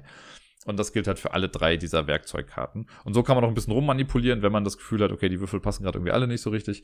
Äh, dann kann man da eventuell noch Glück haben. Es kann aber natürlich auch sein, dass ich drankomme und ich kann, egal was ich irgendwie mache, nichts benutzen, was da ausliegt. Oder ich kann auch keine Werkzeuge mehr benutzen und ich habe nicht genug Gunststeine oder Glassteine, um das äh, umzudrehen. dann kann es auch mal sein, dass ich einen Würfel nicht nehmen kann. Der bleibt dann erstmal in der Auslage liegen. Das heißt, die Person, die eventuell noch nach mir rankommt, hat dann auch noch ein bisschen mehr Auswahl. Äh, und Würfel, die dann nicht genommen werden, die kommen dann auch mit auf dieses äh, Punkteboard dann am Ende, also auf die Rundenanzeige. Ja, das ist alles in allem das Grundspiel von Sagrada. Es gibt ja mittlerweile auch zwei, drei, vier Erweiterungen dafür ähm, die ich alle noch nicht gespielt habe. Ich habe sie mal gesehen. Ich weiß noch, als ich mit dem Robert damals in Birmingham war auf der UK Games Expo vor jetzt drei Jahren, ähm, da wurde eine neue Erweiterung irgendwie vorgestellt, aber die haben wir uns auch nur ganz, ganz kurz angeguckt und ich habe auch ehrlich gesagt gar keine Erinnerung mehr daran. Aber wer weiß, wenn das Spiel doch noch mal ein paar Mal häufiger auf den Tisch kommt, vielleicht findet dann irgendwann auch noch mal äh, eine Erweiterung für dieses Spiel seinen Platz bei mir. Jetzt kommt wieder ein kleiner Block von Spielen, die ich solo gespielt habe. Und den Anfang darin macht äh, Micro Macro Crime City Full House, also die zweite Box von Micro Macro. Mittlerweile wurde ja sogar schon die dritte Box auch angekündigt. Ich glaube, die heißt dann All In, wenn mich nicht alles täuscht. Und ich habe nur einen Fall davon gespielt. Ich bin nach wie vor stolz auf mich, dass ich das nicht so weggebinged habe, wie ich das mit der ersten Box gemacht habe, sodass ich immer wieder nochmal Fälle rausholen kann. Ich habe jetzt nicht mehr ganz so viel, ich glaube vier oder fünf sind es noch in der äh, zweiten Box. Dann bin ich damit durch, aber Vielleicht ist es dann so gut getimt, dass ich dann pünktlich zur Messe, wenn dann der dritte Teil rauskommt, dass ich äh, mir den dann einfach holen kann irgendwann im Laufe der Zeit und damit dann weitermachen kann. Und ich hatte dieses Mal, es war wieder so ein Vier-Sterne-Fall, glaube ich, dieses Mal hatte ich wirklich das Gefühl, okay, das ist ein adäquater Vier-Sterne-Fall. Ich habe ein bisschen länger dran gesessen, ich habe lange gesucht, aber das war nicht so, wie ich das schon ein paar Mal jetzt bei der Box äh, hatte, dass ich dachte, pff, wer soll denn da drauf kommen oder sieht man noch gar nicht oder ist doch viel zu komplex. Ähm, weil das hatte ich ja schon, ein paar Mal habe ich das ja angemerkt, dass ich irgendwie das Gefühl hatte, dass die Box einfach generell in der Schwierigkeit eins draufgesetzt hat. Hier fand ich das nicht. Also entweder ist der Fall jetzt zu einfach gewesen, oder es war kein Vier-Sterne-Fall, sondern eigentlich ein Drei-Sterne-Fall. Ich fand ihn aber total angemessen, ich fand ihn gut. Das hat mich an so einen Vier-Sterne-Fall aus der ersten Box erinnert. Es hat Spaß gemacht, da irgendwie nachzusuchen nach den ganzen Sachen. Ich musste auch stellen, also es gab eine, eine Stelle, wo ich wirklich sehr, sehr genau hingucken musste, äh, aber ich habe es dann doch noch irgendwie alles hinbekommen. Ähm, ja, Macht Spaß, ist cool. Was soll ich weiter noch dazu sagen? Micro Macro ist ja mittlerweile ein sehr, sehr bekanntes Spiel. Solo ging es weiter mit Marquis. Das Ganze ist quasi das Nachfolgespiel zu Black Sonata, von dem wir später auch noch mal ein bisschen was hören werden. Und in Marquis spielen wir ein Worker Placement Solo-Spiel. Was erstmal ein bisschen abgefahren klingt, weil wenn ich alleine ein Worker Placement Spiel spiele, ist ja erstmal per se niemand da, der mir irgendwie die Plätze wegnimmt. Aber hier eben doch. Hier gibt es quasi ein Gegnerdeck, das man immer aufdeckt und das gibt einem dann vor, wo gegnerische Truppen eingesetzt werden. Und wir versuchen so einen Freiheitskampf zu organisieren, müssen gucken, dass wir neue Leute rekrutieren. Wir wollen, also wir gewinnen das Spiel, wenn wir zwei Missionen erfüllen. Die zieht man zu Beginn des Spiels zufälligerweise. Und, also nicht zufälligerweise, sondern zufällig. Die legt man dann hin und dann weiß man, was man zu tun hat im Laufe des Spiels. Man muss generell so ein bisschen gucken, dass wir Verpflegung haben, dass die Moral nicht in den Keller geht. Immer wenn Leute gefangen genommen werden oder Leute sterben generell, dann geht die Moral runter. Weil wir wollen eigentlich keinen Krieg, wir wollen auch nicht, dass Menschen sterben. Und es passiert unweigerlich dann doch irgendwie immer mal so ein bisschen. Man hat, glaube ich, insgesamt einen Monat oder so Zeit, also 30 Spieltage. Kann auch sein, dass es ein bisschen weniger sind, das habe ich jetzt nicht mehr so ganz im Kopf. Und ja, das geht immer damit los, dass wir eine Person einsetzen, einen unserer Worker. Und äh, abgesehen davon, dass das ein Worker-Placement-Spiel ist, könnte man auch fast sagen, dass so ein bisschen Pickup and Deliver mit da drin ist. Denn die einzelnen Worker-Placement-Spots, das sind so äh, Orte in der Stadt, die man besuchen kann, die sind alle mit Wegen äh, verbunden. Und wichtig ist es, dass man am Ende einer Runde, wenn alle Figuren eingesetzt wurden und auch alle gegnerischen Figuren eingesetzt wurden, dass wir unsere Leute wieder zurück zu unserem Startplatz kriegen. Wenn Leute abgeschnitten sind, dann werden die gefangen genommen und dann sinkt die Moral eben ein bisschen. Deswegen muss man manchmal auch unbeliebte Plätze, wo man gar nichts machen möchte, besetzen, einfach nur damit da kein Gegner hin kann. Das ist nämlich so ein bisschen das Ding in dem Spiel, wie bei Worker Placement. Wenn ich in einen Bereich reingehe, dann kann da kein anderer rein. Und wenn ein Gegner schon irgendwo drin ist, kann ich da eben halt auch nicht mehr rein. Und die Karten der Gegner funktionieren so, da sind immer drei Orte drauf und man deckt die Karte dann auf, wenn man einen einsetzen muss, guckt sich den ersten Ort an. Wenn der frei ist, kommt da ein Gegner drauf. Wenn ich da schon stehe, dann guckt man sich den nächsten Ort an und mit dem dritten ganz genauso. Wenn alle drei besetzt sind, dann hat man leider kein Glück gehabt, sondern dann wird die Person auf dem ersten Ort wieder gefangen genommen. Was auch nicht so ganz geil ist. Und äh, ja, man kann Leute auch erschießen mit Waffen und so. Da kann man einmal pro Tag kann man einen Schuss abgeben. Das sinkt aber die Moral. Und dann kommen immer stärkere Gegnertruppen quasi noch mit rein, die man dann nicht mehr so einfach bekämpfen kann. Alles in allem versucht man halt auch eigentlich bei seiner Mission zu bleiben. Und das ist auch das Wichtige in dem Spiel, dass man die, äh, die Mission sehr fokussiert. Ähm, weil man kann sich, glaube ich, so ein bisschen darin verlieren, irgendwie alles zu optimieren, sich seine Leute zu holen, aber manchmal braucht man das vielleicht auch gar nicht. Wenn jetzt eine Mission ist, okay, bringe zwei Waffen nach oben links oder so, dann reicht's ja vielleicht auch damit schon. Es gibt aber auch das, also das Spielbrett ist quasi double layered und es gibt drei Orte im Spiel, das sind so Safe Houses. Da kann man hingehen und wenn man dann da Geld abgibt, kann man sich einen extra Raum aussuchen, den man da quasi platziert. Das kann dann mal so ein Labor sein oder halt eine sichere Unterkunft oder so.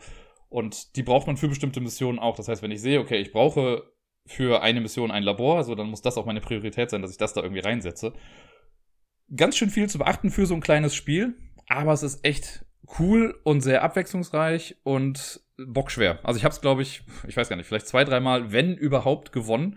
Ich glaube, ich habe es mal gewonnen, aber das ist echt nicht die Norm. Also es kommt häufiger vor, dass ich äh, aufgrund der Moral verliere oder halt die Mission einfach nicht schaffe bis zum Ende. Weil am Ende werden das so viele Gegner. Man hat zwar auch immer wieder neue Leute, man kann sich noch, glaube ich, zwei oder drei Leute mit dazu holen in sein Team und hat dann quasi ja mehr Optionen. Aber das Ding ist halt auch, wenn ich mehr Leute platziere, dann werden auch mehr Plätze geblockt für die gegnerischen Einheiten. Und das heißt, die machen früher die Gefangennahmen. Alles nicht so easy. Und das finde ich aber ganz cool, dass man sich da so ja, den Kopf zerzwirbeln kann, wenn man überlegt, wo ich jetzt irgendwie hinsetze. Und wie gesagt, es gibt auch so ein paar Spots, die werden von den Gegnern gar nicht beachtet. Eigentlich nur die Sachen in der Altstadt und so, alles, was bei uns auf der Seite ist, da lassen die die Finger von. Äh, aber die sind halt auch nicht so spannend. Man kann manchmal so Airdrops machen, dann werden Sachen auf Felder geworfen, die kann man dann in der nächsten Runde einsammeln. Die sind in der Regel immer frei. Aber es kann dann sein, dass der Weg zu diesem Radio Tower, wo man eben äh, die Bestellung macht, dass der dann irgendwann besetzt ist oder wegfällt oder wie auch immer. Ich hatte auch eine Mission, wo dann stand, ja, die äh, Radio Tower A oder sowas ist komplett außer Gefecht gesetzt die ganze Zeit. Ziemlich doof. Da muss man halt den anderen nehmen, der in einer etwas gefährlicheren Gegend irgendwie steht. Naja, wie gesagt, ein cooles Worker-Placement-Spiel, ein Solo-Worker-Placement-Spiel. Man muss sich so ein bisschen reinfuchsen mit den Abläufen und den Regeln, gerade auch wenn es darum geht, wenn ich jetzt jemanden erschieße und Moral und wann werden wie welche Leute eingesetzt. Das muss ich mir immer wieder nochmal neu durchlesen, wenn ich das Spiel starte. Aber alles in allem dauert es nicht zu lange, bis ich wieder drin bin und meinen Spaß mit Maki haben kann.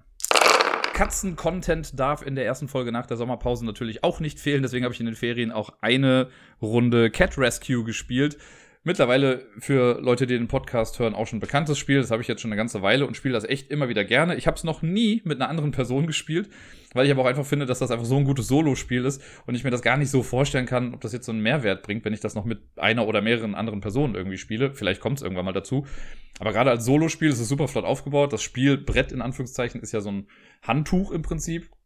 Man mischt die Karten, die da drin sind. Vier kommen in die Mitte. Da muss man noch so dieses Startplättchen, äh, wo drauf steht, ob eine Katze aus der Straße oder aus dem Heim irgendwie adoptiert wurde. Das muss man noch platzieren. Man hat zwei Karten vor sich liegen und dann geht's im Prinzip los. Und dann äh, muss man halt Karten vom Stapel ziehen und versuchen, so ein bestimmtes Muster mit Farben zu erstellen in Cat Rescue. Da geht's halt darum, dass man möglichst viele Katzen zur Adoption freigeben soll, damit die halt ein neues Zuhause bekommen. Und das macht man hier sehr unthematisch, quasi, indem man Sachen reinschiebt. Das könnte auch super eine App sein. Man versucht einfach, wenn man drei Katzen der gleichen Farbe nebeneinander hat, dann wird die mittlere Katze quasi umgedreht und ist dann zur Adoption freigegeben und die muss man dann noch aus dem Heim quasi rausschieben, damit sie auch wirklich dann adoptiert wird. Und man kann Ketten davon bilden, also wenn man jetzt irgendwie drei Katzen hat, die alle zur Adoption freigegeben sind, also mit der Rückseite jetzt da liegen, und man schiebt, die sind alle zusammenhängend und man schiebt eine davon raus, dann werden alle, die daran angrenzend sind, auch mit rausgenommen. Also es kann auch so eine Schlange dann sein. Und da kann man schöne Kettenreaktionen machen, weil irgendwann wird das Feld halt ziemlich voll und dann muss man halt gucken, wo man bleibt. Man darf nämlich auch nur zwei Katzen vor sich haben. Das heißt, irgendwann muss man auch mal eine Katze von sich vorne vielleicht auch weg, also reinlegen in das Spiel. Das kann man sich immer entscheiden, ob man eine vom Stapel nimmt oder eine, die vor einem liegt. Wenn ich aber eine nehme, die vor mir liegt, da sehe ich ja die Farbe schon, das ist dann nicht zufällig, muss ich die nächste auf jeden Fall vom Stapel blind ziehen. Das ist so die Regel. Wenn man eine vom Stapel nimmt, ist egal, dann kann man sich entscheiden, was man möchte. Aber wenn man eine von seiner eigenen Auslage nimmt, dann muss man danach eine vom Stapel ziehen. Ähm, ja, und es kann natürlich sein, wenn das Feld super voll ist und man kriegt irgendwie nicht hin, diese Farbkombination zu bauen, dann ist es irgendwann zu voll und dann kann es sein, dass ich eine Katze rausschieben muss irgendwie und die kommt dann zu mir und dann habe ich auf einmal drei Karten. Und wenn das passiert, dann hat man eben verloren. Ich glaube, ich habe noch nie so verloren und vielleicht, wenn, dann in der Anfangszeit. Meistens schaffe ich es schon, dass das Spiel bis zum Ende irgendwie geht und dann zählt man die Punkte für jede Katze, die man dann schon zur Adoption freigegeben hat, also die schon das Heim quasi verlassen hat, kriegt man zwei Punkte und dann guckt man noch auf dem Spielfeld, ob man jetzt noch Katzen hat, die auch zur Adoption freigegeben sind, aber halt noch im Heim sind. Die geben jeweils einen Punkt und das zählt man zusammen und alles über 40 ist quasi gut. Das habe ich jetzt schon ein paar Mal irgendwie geschafft. Meistens kriege ich das hin durch die Regenbogenkatzen. Das sind so Joker-Katzen, die quasi jede Farbe haben und die kann man, wenn man die taktisch klug auf das Feld setzt, das ist so ein 4x4-Raster, dann kann man die da ganz gut durchjagen und hat dann ganz viele Katzen, die eben äh, zur Adoption freigegeben werden. Immer noch ein tolles Spiel. Ich finde es nach wie vor cool. Ich hätte es nie gedacht, damals, als ich es mir geholt habe, war es halt so ein, ah ja, komm, ich gucke einfach mal, sieht irgendwie ganz nett aus. Ein paar lustige Katzenillustrationen. Zur Not findet Miepel das irgendwie dann auch noch ganz gut. Und äh, ja, hätte mir jemals jemand vorher gesagt, so, ey, hier, das Katzenspiel, das ist voll dein Ding, hätte ich ihn ausgelacht. Jetzt bin ich so froh, dass ich das hier habe, weil es mir echt immer wieder Spaß macht. Ich glaube, die frustrierendste Spielerunde innerhalb der Ferien dieses Jahr hatte ich mit Arkham Noir Number One The Witch Cult Murders. Ich mag das System ja total. Ich habe ja insgesamt mittlerweile vier Spiele davon. Ich habe ja äh, den ersten Fall, dann die, den ersten und zweiten Collectors Edition Fall und dann den vierten oder so. Also keine Ahnung, relativ komische Mischung davon. Ähm, ob man die wirklich alle unterschiedlicherweise braucht, weiß ich gar nicht so genau. Ich habe jetzt halt den allerersten Mal gespielt, um mal wieder so ins System reinzukommen. Die anderen bringen halt so Kleinigkeiten noch neu mit dazu. Der letzte, dieser vierte Fall, den ich dann dazu bekommen habe, der hat nochmal groß was geändert. Da gab es wirklich so eine Art Mission, die man dann machen konnte oder so eine Art Mini-Kampagne. Äh, aber Arkham Noir Number One, The Witch Cult Murders, ist halt wirklich so das Basic-Spiel davon. Damit habe ich es ja auch gelernt. Ich dachte mir, komm, damit steigst du jetzt nochmal ein, bevor ich noch irgendwelche extra Shenanigans mit dazu packe. Und dieses Mal war es wirklich so, dass gefühlt der Aufbau und das erneute Lesen der Regeln insgesamt länger gebraucht hat, als die Zeit, die ich wirklich gespielt habe, weil ich so schnell verloren habe. Ich weiß schon gar nicht mehr genau, woran das lag, aber ich glaube, also es ist halt so bei, es ist ein sehr abstraktes Kartenspiel. Man versucht thematisch, wenn man das so einbinden möchte, muss man halt Morde aufklären und man sieht dann immer die Opfer und muss da so Beweisketten bilden. Das, was total unthematisch quasi eigentlich ist, aber einfach so Kartenreihen bilden, das macht man hier halt. Man muss auf eine bestimmte Anzahl von Symbolen in einer Reihe dann äh, hoffen und muss darauf achten, das zu machen. Man braucht dann auch äh, Schlüsselkarten und Puzzlekarten und wenn man eine gewisse Anzahl von Puzzlekarten hat, dann äh, hat man eben das Ding dann auch gewonnen. Es kann aber halt auch sein, dass dann Beweisketten zu lang werden. Und immer mal wieder muss man, weil es halt ja eben so ein Arkham-Spiel ist, also wir bewegen uns im Lovecraft-Mythos, äh, muss man halt auch mal so Sanity-Proben machen, also eine Probe auf die geistige Gesundheit. Da zieht man dann eine Karte und wenn da ein bestimmtes Symbol drauf ist, dann ist man eben bekloppt. Ansonsten nicht. Und ich habe so viele von diesen Bekloppt-Karten gezogen, dass ich, also bei den ersten Dingern, die ich gemacht habe, waren es direkt immer diese Sanity-Sachen. Dann konnte ich noch irgendwie zwei Karten retten und dann war es schon vorbei. Also ich habe noch nicht mal einen Mord aufklären können in der Zeit, in der ich das Spiel verloren habe. Das war mega frustrierend. Ich hatte auch absolut keinen Bock mehr danach weiterzuspielen, weil ich dachte, ihr wollt mich doch alle verarschen. Das Spiel wütend weggepackt und mir irgendwas im Fernsehen angeguckt. Ich mag das Spiel wirklich ganz gerne. Aber in dem Fall dachte ich mir so, ey, es kann doch nicht euer Ernst sein. Es ist halt, wie so viele Kartenspiele, gerade aus der Richtung, wenn man halt auf bestimmte Karten hofft, mega glückslastig. Wenn einfach nicht die Karten kommen, die man gerade braucht, so, dann hilft einem das beste Glück auch irgendwie nichts oder das größte Pech macht einem halt alles kaputt. Die größte Taktik ist irgendwie äh, auch dann hinüber. Man kann halt hier und da so ein bisschen was mitigieren, aber oft ist es bei Arkham auch so, also bei Arkham Noir, dass man halt von den Karten auch gespielt wird. Ist so die Frage, wie viel Einfluss man wirklich darauf hat, weil es ist immer so, man muss die, man hat so eine Auslage aus Karten die unaufhaltsam immer weiterläuft, jede Runde. Also zu einem hin, könnte man sagen. Und man nimmt immer die erste Karte aus dieser Reihe und muss sich dann entscheiden, was man damit macht. Man kann sie auf die Hand nehmen. Das geht aber auch nur, wenn wir ähm, nicht schon drei Karten auf der Hand haben. Drei ist das Handkartenmaximum. Wenn ich die Karte bekomme, muss ich eine andere Karte irgendwie abwerfen. Immer wenn man eine Karte abwirft, muss man gucken, ist da ein Zeitsymbol drauf oder ist da ein Sanity-Symbol drauf, weil das hilft auch noch. Also da muss man auch irgendwas damit machen. Ich kann die Karte von vorne aber auch einfach spielen. Da muss ich aber auch gucken, ob sie überhaupt in eine Reihe passen. Das sind so Domino-mäßig, sind dann links und rechts Symbole, die muss man dann passend anlegen. Und wenn da die Symbole nicht passen, hast du halt auch Pech gehabt. Man kann die Karte auch abwerfen, um dann eine Handkarte zu spielen. Aber auch da, wenn ich die Karte abwerfe, die vorne liegt, muss ich auch wieder auf die Symbole gucken und das kann auch wieder irgendwas in Gang setzen. Also man hängt viel von dieser ersten Karte irgendwie ab. Und wenn ich dann eine Karte spiele, die haben in der Regel haben fast alle Karten irgendwie einen kleinen Effekt. Manche sind obligatorisch, manche sind freiwillig. Man möchte natürlich oft die Sachen benutzen, die einem helfen, vielleicht Karten zu bekommen, die irgendwo hinten in der Reihe sind, damit man die schneller haben kann. Aber ja, äh, manchmal ist es einfach extrem unglücklich. Das war an dem Tag so, ich bin echt nicht weit gekommen. Ich hatte keinen Bock mehr dann und habe es einfach wieder frustriert zusammengepackt und in den Schrank gestellt. Vielleicht gebe ich dem Ganzen in ein, zwei, drei Wochen nochmal irgendwie eine Chance. An dem Abend hat es mir auf jeden Fall gereicht. Jetzt kommt erstmal quasi das letzte, in Anführungszeichen, reine Solo-Spiel. Es ist eigentlich kein Solo-Spiel, aber ich habe es alleine gespielt. Und danach kommt erstmal eine ganze Reihe von Spielen, die ich mit anderen Menschen gespielt habe. Und ganz zum Schluss kommt nochmal ein Solospiel. Aber jetzt erstmal der letzte pure Solo-Eindruck für eine längere Zeit. Und zwar habe ich Horrified gespielt. Das ist ja auch ein bekanntes Spiel hier. Da geht es um diese ganzen Universal Studio Monsters, also hier Frankenstein oder Frankenstein seine Braut eher gesagt, der unsichtbare Mann, der Wolfman, die Mumie, Dracula, äh, das Ding aus dem Sumpf und ich glaube, das waren fast alle, wenn mich nicht alles täuscht. Und man sucht sich zu Beginn des Spiels, also man hat so ein Dorf quasi, in dem man spielt. Man muss sich zu Beginn den Schwierigkeitsgrad aussuchen und das ist die Anzahl der Monster, gegen die man dann kämpft. Drei ist so ein Standardding, vier ist ein bisschen schwieriger. Ich habe es jetzt mit dreien gemacht, weil ich einfach so eine kleine nette Challenge haben wollte. Und man kann das mit mehr Leuten auch spielen. Es gibt aber auch einen Solo-Modus, der funktioniert im Prinzip ganz genauso wie die anderen Modi auch. Man ist halt jedes Mal dran. Ähm, man startet nur mit einem bestimmten Track, also es gibt so einen Terror-Level-Marker, der startet schon drei Plätze irgendwie weiter um es ein bisschen spannender im Solo-Modus zu machen, weil man einfach häufiger dran ist und, glaube ich, so ein bisschen besser taktieren kann in der Sache. Aber ist nur eine grobe Spekulation von mir.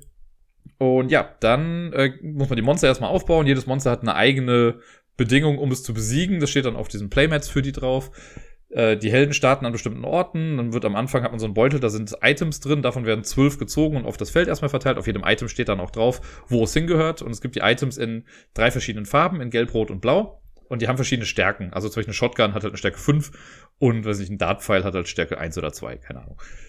Die sind überall verteilt. Wir starten irgendwo und dann geht's im Prinzip los. Dann haben wir, ähnlich wie in Pandemic, man hat vier Aktionen, wenn man dran ist. Man kann irgendwie zu einem benachbarten Ort gehen. Wenn man mit einem Bewohner des Dorfes, die so nach und nach auch aufs Feld kommen, wenn man auf dem gleichen Feld steht oder daneben steht, kann man die zu sich holen oder mit sich mitnehmen. Ähm, das ist ganz wichtig, weil man muss die Bewohner, die so kommen, auch zu bestimmten Orten bringen, also quasi in ihr Zuhause. Und wenn man das gemacht hat, dann kriegt man so einen kleinen Bonus noch. Man kann auch gegen Monster kämpfen, man kann Items aufnehmen, man kann Items tauschen. Gut, im Solospiel wird das jetzt eher weniger genutzt. Es gibt auch kein Limit, irgendwie stelle mir das immer sehr lustig vor, weil manchmal habe ich halt so arsch viele Items irgendwie bei mir und stelle mir dann vor, dass meine arme Figur, mit der ich da gerade irgendwie spiele, so einen riesigen Rucksack hinten drauf hat, mit allem möglichen, mit einer Shotgun, einer Schaufel, einer alten Statue, einem Sarkophag und was weiß ich nicht alles. Und dann kommt irgendwann ein Monster und dann muss man erst diesen Rucksack hinlegen und alles rauskramen, was irgendwie vielleicht dafür helfen könnte. Und ja, soweit so gut. Das ist erstmal relativ easy. Wenn man seine Aktion gemacht hat, dann muss man eine Karte vom Monster-Deck aufdecken. Und das finde ich ganz cool gemacht, weil das Monster-Deck bleibt das gleiche. Also man muss das gar nicht verändern, egal wie viele Monster mitspielen und welche Monster mitspielen. Es ist immer dieses Deck. Und auf dem, äh, auf diesen Karten, die man dann zieht, sind quasi drei Informationen drauf. Das erste, oben ist eine, ich weiß schon gar nicht mehr ganz genau, was das alles ist. Äh, ist, glaube ich, eine Zahl die dann irgendwie draufsteht, die irgendwie, genau, wie viele Items jetzt neu aufs Feld kommen. Und da steht eine Zahl drauf, kannst du sein, steht eine 3, dann musst du aus dem Beutel drei Items ziehen und die in dem Dorf verteilen. Dann gibt's danach quasi eine mittlere, äh, so eine Aktion, die in den meisten Fällen an irgendein Monster gebunden ist. Also es kann sein, dass ich eine Karte aufdecke, das ist eine rote Karte und dann weiß ich direkt schon, okay, es ist eine Dracula-Karte. Wenn Dracula im Spiel ist als Monster, dann ist das jetzt die Aktion, die Dracula macht. Sollte Dracula nicht im Spiel sein, ist das erstmal egal. Dann passiert da nichts anderes. Und ganz unten auf der Karte gibt's dann noch die Bewegung und Kampfmuster für die anderen Monster. Da steht dann irgendwie in äh, Piktogrammen quasi drauf, welches Monster sich jetzt noch um wie viele Felder irgendwie bewegt und mit wie vielen äh, Würfeln es angreifen würde, wenn es irgendwo landet. Das kann dann sein, also Monster bewegen sich dann immer auf dem kürzesten Weg zu einem Helden oder zu einem äh, Bewohner oder einer Bewohnerin. Und wenn die dann da sind, dann kann es halt sein, dass man für die Würfel würfeln muss. Es gibt drei Monsterwürfel, das heißt, so ein, der stärkste Angriff ist mit drei Würfeln. Es kann aber auch sein, dass ich mit drei Würfeln würfle und die treffen einfach nicht, so dann ist auch gut. Wenn ein Dorfbewohner oder eine Dorfbewohnerin auf einem Feld steht und die werden angegriffen und da ist niemand anderes sonst, dann sind die instant tot bei auch nur einem Treffer. Und bei den Helden und Heldinnen ist es so, die können quasi was wegstecken. Wenn die getroffen werden, können sie für jeden Treffer, den sie kassiert haben, ein Item, egal was für eins, einfach wegwerfen und diskarden. Äh, und das hält dann den Schaden eben ab. Sollten die das nicht können und auch einen Schaden bekommen, also wirklich eins auf die Nase bekommen, dann sind die auch erstmal außer Gefecht gesetzt und landen dann in der Runde danach, ich glaube, entweder im Krankenhaus, was es gibt, oder im Labor oder so. Da gibt so zwei Orte, wo die dann wieder neu starten können. Und da fängt man dann von vorne an. Und ja, wenn das abgehandelt ist, dann geht's wieder von vorne los mit den Aktionen der Mitspielenden. Bis, und das ist dann so ein endloser Kreislauf und versucht eben, die Monster in ihrem eigenen Spiel zu besiegen. Und das ist ganz nett gemacht, weil es schön abwechslungsreich ist man muss für jedes Monster halt was Bestimmtes machen. Bei Dracula finde ich, der ist halt relativ straightforward. Der hat äh, vier Sarkophage irgendwo verteilt und wenn man es geschafft hat, seine vier Sarkophage zu äh, zerstören, da muss man halt zu den Orten hingehen und dann, ich glaube, rote Items in einem Wert von neun oder so abgeben. Dann hat man die zerstört und dann muss man noch zu Dracula, Dracula selbst gehen und ihn kaputt machen mit einer bestimmten Anzahl von Items. Dann gibt's das äh, Monster aus der Lagune. Da muss man quasi auf dem Camp-Ding, da kommt so ein extra Teil dann drauf, da kann man dann eine Aktion benutzen und ein Item abwerfen, um auf so einem kleinen, ja, so einen Schiffstrack kann man dann langfahren, muss man so ein Boot bewegen und wenn das Boot am Ende des Tracks angekommen ist, dann hat man quasi das Geheimversteck dieses Monsters gefunden und kann es dann dann bekämpfen. Äh, dann hatte ich noch die Mumie, da muss man so ein kleines Zahlenrätsel dann erstmal lösen, also quasi einen Fluch brechen. Es gibt den unsichtbaren Mann, da muss man Beweise sammeln für seine Existenz an bestimmten Orten. Also es ist schon ganz cool gemacht und sehr thematisch. Ich finde das sehr cool, weil das halt auch sehr abwechslungsreich ist. Ne? Oder hier die Frankenstein und seine Braut, die wollen halt immer zueinander kommen. Die starten an unterschiedlichen Orten und laufen immer weiter aufeinander zu. Und wenn sie sich dann treffen, dann passiert erstmal was nicht ganz so Geiles. Und dann muss man die halt wieder trennen oder so. Und ach, man muss denen quasi beibringen, was es heißt, Mensch zu sein. Oder. Ich glaube, das ist in etwa die Aufgabe da. Finde ich sehr cool, sehr süß gemacht. Es gibt mittlerweile ja auch einen, also eine Standalone-Erweiterung dazu die mit sich mit amerikanischen Monstern dann irgendwie befasst. Also ich glaube hier der Sasquatch und also was ist dann da mit dabei. Äh, da habe ich mich noch gar nicht so sehr mit befasst. Ich finde das ja eigentlich ganz gut, weil das sind so die Monster, die ich halt kenne.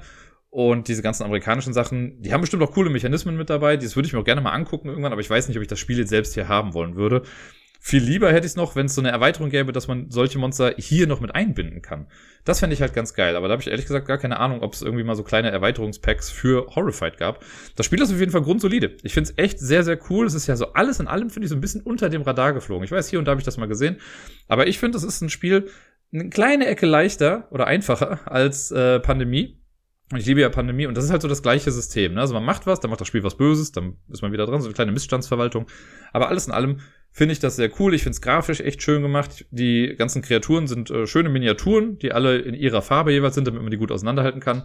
Die Helden und Heldinnen, das sind so Standys, die Dorfbewohner und Dorfbewohnerinnen auch. Äh, und die Items, das sind halt auch so dicke Pappdinger. Also da kann ich echt nicht meckern. Das ist eine super tolle Produktion. Die Karten fühlen sich nett an. Haben sie echt gut hinbekommen.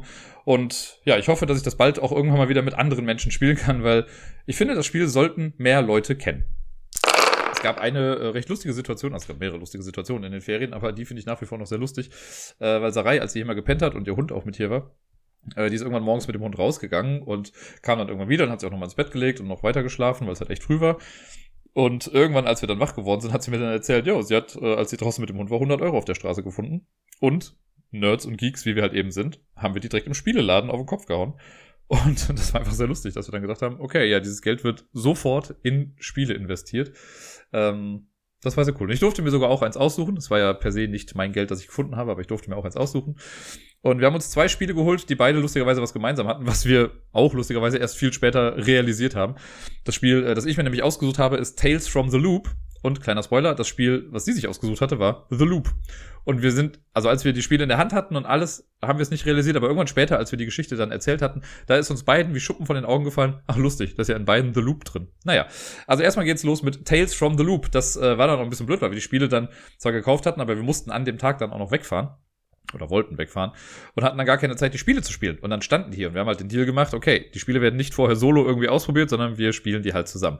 Und dann mussten wir halt ein bisschen warten, bis wir uns dann auch wieder so sehen in einem Rahmen, in dem man auch Spiele spielen konnte.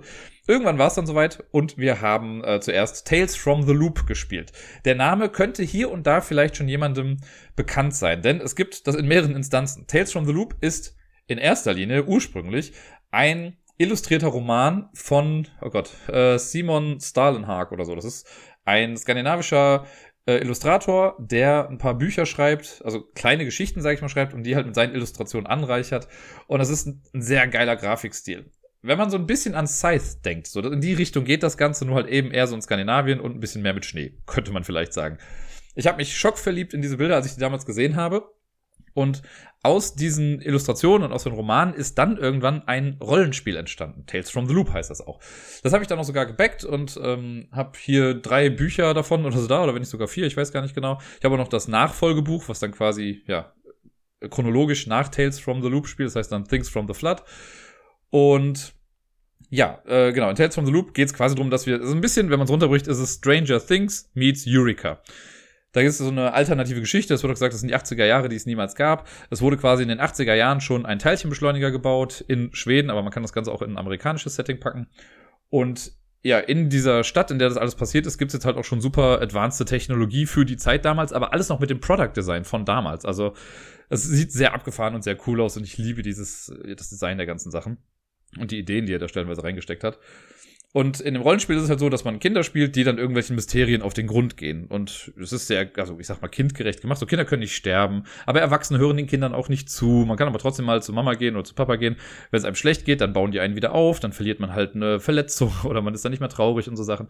Ein sehr cooles System, was ich selber dann schon zwei, drei Mal auch geleitet habe. Ich würde super gerne nochmal irgendwie leiten, aber gerade ist das schwierig mit Gruppen um mich rum. Also wenn jemand Bock hat, Tales from the Loop zu spielen, gerne auch online, sagt Bescheid, ich mach gerne. Und ja, dann ähm, gab es dazu, ist voll die Geschichte jetzt zu Tales from the Loop, aber dann gab es das Rollenspiel. Dann gab es eine Fernsehserie, die äh, auf Amazon Prime dann lief. Die hat, glaube ich, nur zehn Episoden oder so. Und viele fanden die ein bisschen langsam erzählt und gar nicht so spektakulär. Mir hat die mega gut gefallen, aber ich bin halt auch Fan dieser Welt, deswegen war ich da so ein bisschen biased. Das Ganze wird so ein bisschen äh, in so einer Anthology erzählt. Also die Folgen sind an sich relativ losgelöst voneinander. Ne? Es gibt halt ein Dorf, ein Ort. Da passieren komische Sachen und dann hast du in der ersten Geschichte dreht sich das Ganze um zwei Jungs, die ein Abenteuer erleben. Und da gibt's dann schon so ein paar Nebencharaktere, die erwähnt werden. Dann in der zweiten Episode geht's dann auf einmal um diese Nebencharaktere und was die dann so erleben. Und so hat man auch mal Leute, die einfach nur im Hintergrund irgendwo auftauchen, werden dann auf einmal zum Protagonisten oder zur Protagonistin in äh, ihrer eigenen Episode. Und ganz zum Schluss wird das Ganze zu so einer Art rundem Ende gebracht, aber auch nicht so krass. Also es gibt so eine Art Cliffhanger. Mir hat das super gut gefallen. Leider wurde das Ganze gecancelt dann nach einer Staffel. Ich habe es mir schon fast gedacht, weil es ist schon sehr speziell. Aber wer mal Bock hat auf eine Science-Fiction-Mystery-Serie, die abseits des Mainstreams funktioniert, die nicht jedes mögliche Klischee irgendwie bedient, guckt euch das an. Da kann man echt nicht viel falsch mitmachen. Es werden auch so ein paar moralische Fragen irgendwie aufgeschmissen. Das hat mir echt sehr, sehr gut gefallen. Und dann gab es irgendwann das Brettspiel. Das war auch ein Kickstarter. Die haben halt dann gesehen, okay, das Ganze läuft ganz gut hier mit Tales from the Loop. Springen wir doch auf den Zug auf. Leute finden Brettspiele gerade eh ganz geil. Deswegen machen wir noch das Tales from the Loop Brettspiel. Und das habe ich damals dann nicht gebackt. Bei Kickstarter war es und ich dachte noch so, ah, irgendwie ist es doch ein bisschen teuer und ich war nicht so hundertprozentig vom Spielsystem überzeugt. Und dann habe ich es ein paar Mal im Laden irgendwie gesehen und dachte auch so, ah, ich weiß ja nicht, ne? Das hat dann irgendwie, keine Ahnung, 60 Euro oder so gekostet. Und das ist ja schon ein bisschen was, ne? Dann habe ich mir Let's Play-Videos dazu angeguckt und was weiß ich nicht was und dachte immer so, ja, ich weiß es nicht so ganz. Jetzt, wo uns das Geld quasi in den Schoß gefallen ist, habe ich es dann geholt. Da habe ich dann gesagt, okay, dann wird's jetzt das. Und wir haben es gespielt und ich fand es echt ganz nett. Es klingt jetzt nicht so, als wäre es das beste Spiel aller Zeiten und es wird auch nicht mein Lieblingsspiel, aber das Ganze bietet auch eine coole kooperative Erfahrung, die echt ein paar nette Ideen mit drin hat. Man merkt allerdings, gerade auch am Regelheft und so, dass das Spiel nicht von Menschen gemacht wurde, die sich hauptberuflich mit Brettspielen befassen. Es kommt eher durch, dass das halt so Rollenspielleute sind. Und wenn man die Rollenspielbücher kennt, dann findet man sich im Grafikdesign auch vollkommen zurecht, weil das ist einfach, das sieht ganz genauso aus. Wenn du mir jetzt das Regelheft von dem Brettspiel hinlegen würdest und irgendwie ein Buch, ich könnte dir nachher wahrscheinlich gar nicht mehr genau sagen, welches Cover jetzt wozu gehört, weil das alles recht ähnlich aussieht. Was aber auch irgendwie ganz cool ist, weil die halt so ihr eigenes Ding machen und ihre eigene Linie quasi fahren. Das finde ich ganz gut. In Tales from the Loop spielen wir auch Kinder in Schweden. Also hier gibt es keine amerikanische Map, wir spielen das in Schweden. Wir haben so eine Map von äh, der Ortschaft, in der wir gerade sind. Das sind so drei Inseln, die dann verschiedene Orte haben. Und es ist eine ganze Menge los in dem Spiel. Und ich werde jetzt wirklich nicht alles im Detail irgendwie besprechen, weil es ist wirklich, wirklich viel. Aber im Prinzip ist es so. Es gibt so gesehen zwei verschiedene Modi. Man kann sich entweder ein vorgefertigtes Szenario irgendwie raussuchen. Da gibt es, glaube ich, fünf oder sechs Stück. Die haben dann, also steht dann, wie man diese Decks dafür zusammenstellt was man dafür alles braucht. Und dann hat man wirklich ein Szenario, das eine Story hat, wo man dann auch wirklich so weiterkommt. Und es gibt auch verschiedene Enden. Also wir haben jetzt ein Spiel dann gespielt, wir haben das Intro-Ding gespielt. Und da gab es dann immer mal wieder Momente, wo dann gesagt wird, ja, okay, wenn ihr das bis dann und dann geschafft habt, dann passiert XY, ansonsten passiert Z. Und da weiß man halt nicht, was genau dann passiert. Und das macht das sehr spannend, dass man halt nicht weiß, okay, ja, wenn wir das jetzt nicht schaffen, dann öffnet sich die Luke und dann kommt das Monster raus oder so. Sondern wenn man das jetzt nochmal spielen würde, wüssten wir natürlich ein bisschen was. Wobei, ganz ehrlich, wenn wir es jetzt nochmal machen würden, ich wüsste nicht mehr genau, was dann irgendwie nochmal passiert ist. Ähm, und das ist, hat einen coolen Suspense-Charakter irgendwie, ne? Dass man halt so, ah, wie diese Kinder halt so nicht weiß, okay, wir wollen das jetzt machen, aber hilft uns das dann eigentlich? Und es gibt auch böse Enden. Also man kann das Spiel auch verlieren, obwohl man das irgendwie zu einem Abschluss gebracht hat. Und es gab verschiedene positive Enden. Also wir haben im Endeffekt ein positives Ende bekommen. Wir dachten erst, es wäre ein negatives Ende, aber dann wurde es dann storymäßig doch noch irgendwie positiv gemacht, was auch ganz nett war. Und man kann das Ganze aber auch, wenn man jetzt sagt, man möchte kein großes Szenario irgendwie spielen, dann kann man einfach so einen Free-for-All-Modus machen. Das heißt dann äh, Mystery Island oder so und dann gibt es so ein paar vorgefertigte Karten, die mischt man einfach zusammen. Und die Story dahinter ist dann, yo, ihr wollt halt einen Film drehen, äh, und geht, geht mit eurer Videokamera auf die Suche und dann passieren halt ein paar lustige Sachen irgendwie. Und dann muss man damit irgendwie äh, klarkommen, was man halt so findet. Und da gibt es auch relativ einfache Siegbedingungen oder Niederlagebedingungen. Das Spiel hat eine variable Spieldauer. Es kann entweder eine oder zwei Wochen dauern. Nicht in Echtzeit natürlich, aber halt in Spielzeit. Und es ist immer so, dass wir dann fünf Wochentage spielen und ein Wochenende. Äh, wir müssen nämlich auch zur Schule gehen. Das heißt, an den Wochentagen ist es so, dass wir dann immer in der Schule starten, weil wir erst unsere Abenteuer begehen können, wenn die Schule aus ist natürlich. Und dann kann man sich so ein bisschen rumbewegen, und versucht dann zu bestimmten Rumor-Cards zu gehen. Das ist dann so eine Reihe mit Karten. Da steht dann drauf, ah, hier und da wurde irgendwas gehört, aber wir wissen noch nicht ganz genau was. Das wird dann markiert auf der Map. Und wenn man dann da hingeht, dann kann man entweder sofort sagen, yo, ich brech quasi, ich falle mit der Tür ins Haus und ich möchte wissen, was da jetzt los ist. Oder man horcht erstmal und versucht das Ganze erst ein bisschen zu untersuchen. Dann weiß man schon, worum es geht und kann sich dann besser darauf einstellen, was man dann machen muss. Dauert aber eben halt auch länger.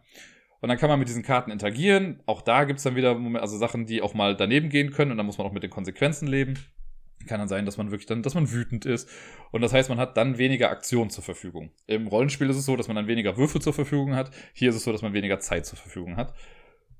Und wenn man das so alles macht, wenn man rumläuft und bestimmte Sachen macht, es gibt auch so große Macs, die man hacken kann. Ja, die Kinder können hacken, egal wer. Es muss nicht nur der Computer-Nerd sein, es können irgendwie alle auch machen.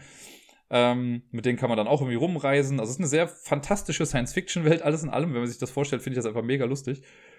Und ein cooler Mechanismus, das ist irgendwie das ist eine coole Idee, weil es halt eben kleine Kinder sind. Also sie sind bis, ich glaube, 15 Jahre alt, so das Höchstalter im Rollenspiel zumindest auch. Weil ab 16 ist man dann eben ein Teenager in dieser Welt da und dann muss man in Things from the Flood weiterspielen.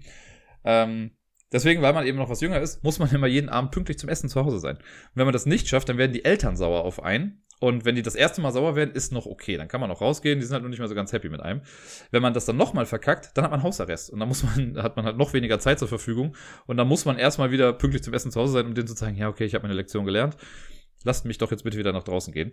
Der Vorteil ist, wenn man mit seinen Eltern immer gut gestellt ist, dann kann man einmal pro Runde denen auch sagen, ey, Mama, Papa, fahr mich doch mal bitte irgendwo hin. Oder hol mich mal irgendwo ab. Das kann man mit denen dann auch machen, das ist auch ganz cool. Also wirklich nette Ideen, wenn man sich da wirklich mal so ein bisschen reindenkt und über die Mechaniken und über das Abstrakte hinweg sieht, so dann finde ich, das echt eine coole Story, die sich da zusammentut. Und äh, ja, das Abenteuer, das wir jetzt gespielt haben, das hieß irgendwie Bot Amok. Da sind dann halt diese Mechs, die da rumlaufen, auf so einem die bewegen sich ein bisschen anders quasi. Das führt jetzt aber auch zu weit. Aber es gibt halt diese großen Maschinen, die laufen dann auch rum. Das wird durch Karten gesteuert. Und die musste man dann so ein bisschen untersuchen und auch mal hacken und auseinandertreiben, weil mit denen irgendwas halt nicht stimmte. Und ja, das haben wir dann so nach und nach gemacht. Und das war echt eine ganz nette Story, die sich da so entwickelt hat, fand ich. Also für so ein nettes kleines Spiel, sag ich mal, so ein Nischenspiel, war das schon ganz cool. Sehr im Stile des Rollenspiels auch. Es gibt ja auch in den Rollenspielbüchern gibt es auch so vorgefertigte Stories. Und die werden hier auch so ein bisschen aufgegriffen, habe ich das Gefühl. Hat mir sehr, sehr gut gefallen.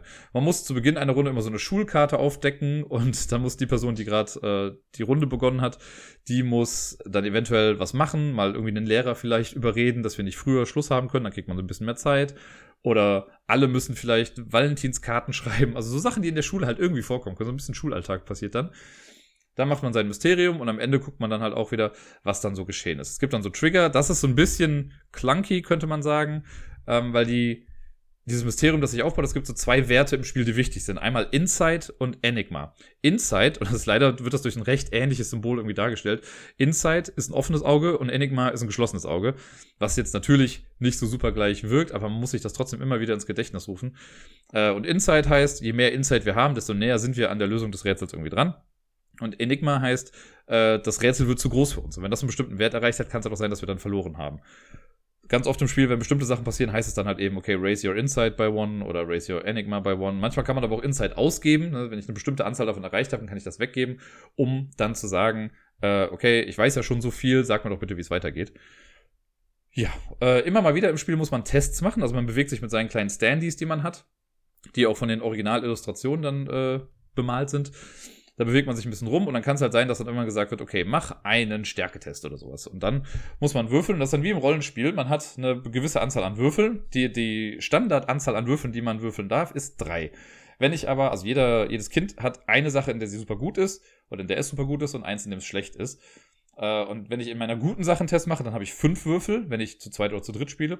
Oder äh, in meiner schlechten Sache habe ich nur zwei Würfel. Und warum das wichtig ist mit der Anzahl der Würfel ist, man schafft einen Test, wenn man mindestens eine 6 gewürfelt hat. Das heißt, es ist auch möglich, mit meiner schlechten Eigenschaft einen Test zu schaffen. Ich habe halt nur weniger Möglichkeiten, das zu machen. Ich habe halt nur zwei Würfel und dann muss einer davon eine 6 sein. Wenn ich fünf oder sechs oder sieben oder acht Würfel habe, was es auch stellenweise gibt, dann habe ich halt mehr Möglichkeiten. Man kann noch mehr Würfel mit dazu bekommen, wenn ein anderes Kind mir hilft. Dann müssen die auf dem gleichen Platz stehen. Dann kann ich sagen, so, ich helfe dir bei dem Test. Wenn das dann klappt, yay, voll gut. Wenn es nicht klappt, kriege ich aber auch die Konsequenzen mit ab, wenn ich dir helfe. Und es gibt dann noch so Items, die man haben kann. Äh, jeder hat so ein Iconic-Item, damit startet man das Spiel und das verliert man in der Regel auch nicht während des Spiels. Und wenn das aus der Kategorie ist, die gerade zu dem Test passt, dann kriege ich auch nochmal einen extra Würfel. Und wenn ich jetzt mehrere Items habe, die dazu passen, kann ich die alle auch anwenden. Mit den Items ist auch nochmal ganz cool. Manchmal sagen Tests auch, okay, du musst eigentlich den und den Test machen und musst irgendwie halt einen Erfolg mit vier Würfeln oder sowas haben. Oder da müssen so und so viele Sachen drauf. Manchmal steht dann aber ein Keyword mit dabei, sowas wie Power zum Beispiel. Und man kann durch die Kombination von bestimmten Items, kann man auch solche Keywords irgendwie erschaffen. Da gibt es so eine Spielerübersicht, wo das dann draufsteht. Äh, und auf den Karten selber steht auch immer drauf, wie man was kombinieren kann, um ein Keyword zu bekommen.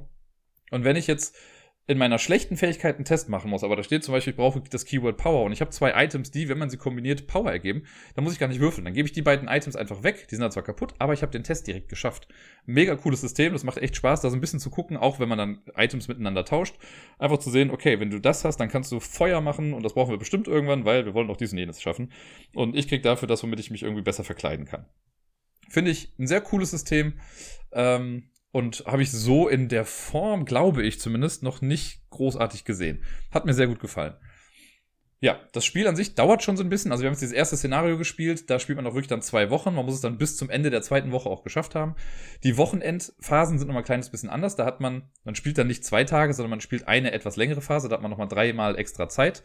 Und mit der Zeit läuft das so, man hat ich glaube, sechs Zeitwürfel und die legt man dann auf bestimmte Aktionen und sagt dann, okay, ich mache jetzt diese Aktion und dann ist sie ausgegeben und dann mache ich diese Aktion und so weiter. Und diese Zeitwürfel werden aber halt auch für bestimmte Statuseffekte benutzt, um halt zu zeigen, okay, ich bin gerade verletzt, deswegen kann ich da keinen, äh, also ist der erstmal raus, der Würfel. Oder ich bin, ich habe Hausarrest, dann sind zwei Würfel direkt draußen. Manchmal gab es halt auch Phasen. Also wir, am Ende sah es für uns echt nicht gut aus, als wir das gespielt haben, weil irgendwie Sarai, ich glaube, einmal nur noch zwei Würfel hatte und das Einzige, was sie machen konnte, war zu Hause bleiben und sich ausruhen. Und bei mir war es auch nicht viel besser. Wir haben es dann am Ende noch mit ein bisschen Glück dann auch geschafft. Aber äh, es ist ganz cool, dass du dann da sitzt und denkst, so, geil, ich kann irgendwie echt nicht viel machen. Auf der einen Seite natürlich auch irgendwie ein bisschen frustrierend, aber ich finde, auf so ein Gesamtding gesehen, ich finde, wenn ich mal eine Runde lang nicht viel machen kann, ich kann immer noch ein bisschen was machen, aber wenn ich nicht viel machen kann, aber in den anderen zwölf Runden oder elf Runden dann vielleicht doch ein bisschen mehr, dann finde ich das schon in Ordnung und vor allen Dingen für mich passt das Ganze thematisch halt echt ganz gut zusammen. Wir haben jetzt das erste Szenario gespielt, dieses Bot Airmog. Das heißt, es gibt noch ein paar Szenarien, die wir dann auch testen werden. Ich habe richtig Bock drauf, das auszuprobieren. Ich finde, äh, Production Value ist ganz gut. Was ein bisschen schwierig ist, ich habe ja eben schon mal gesagt, dass äh, zwischen all diesen verschiedenen Instanzen von Tales from the Loop, also äh, Rollenspiel, das Brettspiel, auch die Serie meinetwegen und so, äh, und auch die Bücher, dass sie alle so das eigene Product Design haben und sich sehr ähneln.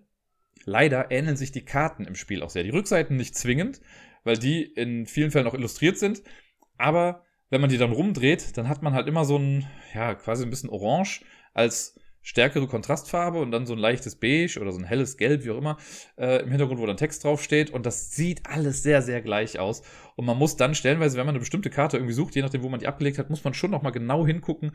Moment, nee, das war jetzt eine Rumor-Karte, das war jetzt eine Szenario-Karte, das war eine Schulkarte. Was war denn nochmal die Karte, die ich jetzt eigentlich brauchte? Da hätte es dem Spiel echt gut getan, wenn sie das ein bisschen anders gestaltet hätten. Ähm, ist nicht gravierend schlimm, aber wie gesagt, da merkt man halt so, okay, das hätte, glaube ich, ein Studio oder halt auch Illustratoren, die ein bisschen mehr im Game sind, im wahrsten Sinne des Wortes, die hätten das wahrscheinlich ein kleines bisschen besser gestaltet oder halt anschaulicher irgendwie gemacht. Wenn man es erstmal weiß und das gut sortiert irgendwie, dann ist das Ganze auch okay. Es sind eine ganze Menge Kleinigkeiten mit drin, wo man halt eben drauf achten muss. Man kann diese Maschinen, wie gesagt, ja auch hacken, die da so rumlaufen. Und dieses Hacking ist nochmal eine ganz andere Geschichte. Das äh, ist so ein Regelding, das habe ich mir auch nicht wirklich erstmal durchgelesen. Als es dann soweit war, haben wir uns das nochmal angeguckt.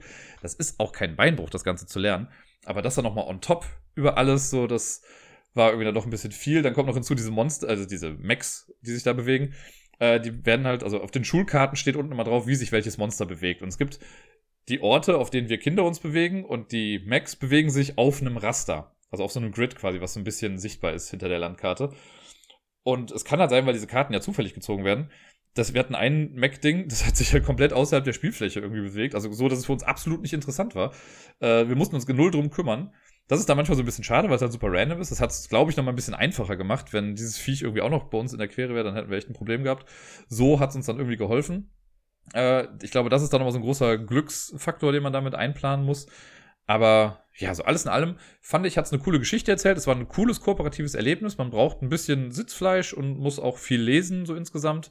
Äh, es wird viel gewürfelt. Also ist, manchmal ist es Kartenglück, wenn man Items zieht und die dann irgendwie braucht. Äh, Tests sind halt immer Würfel. Man kann dann auch einen Würfelwurf nochmal versuchen, aber dafür muss man dann wieder so einen bösen Status irgendwie in Kauf nehmen.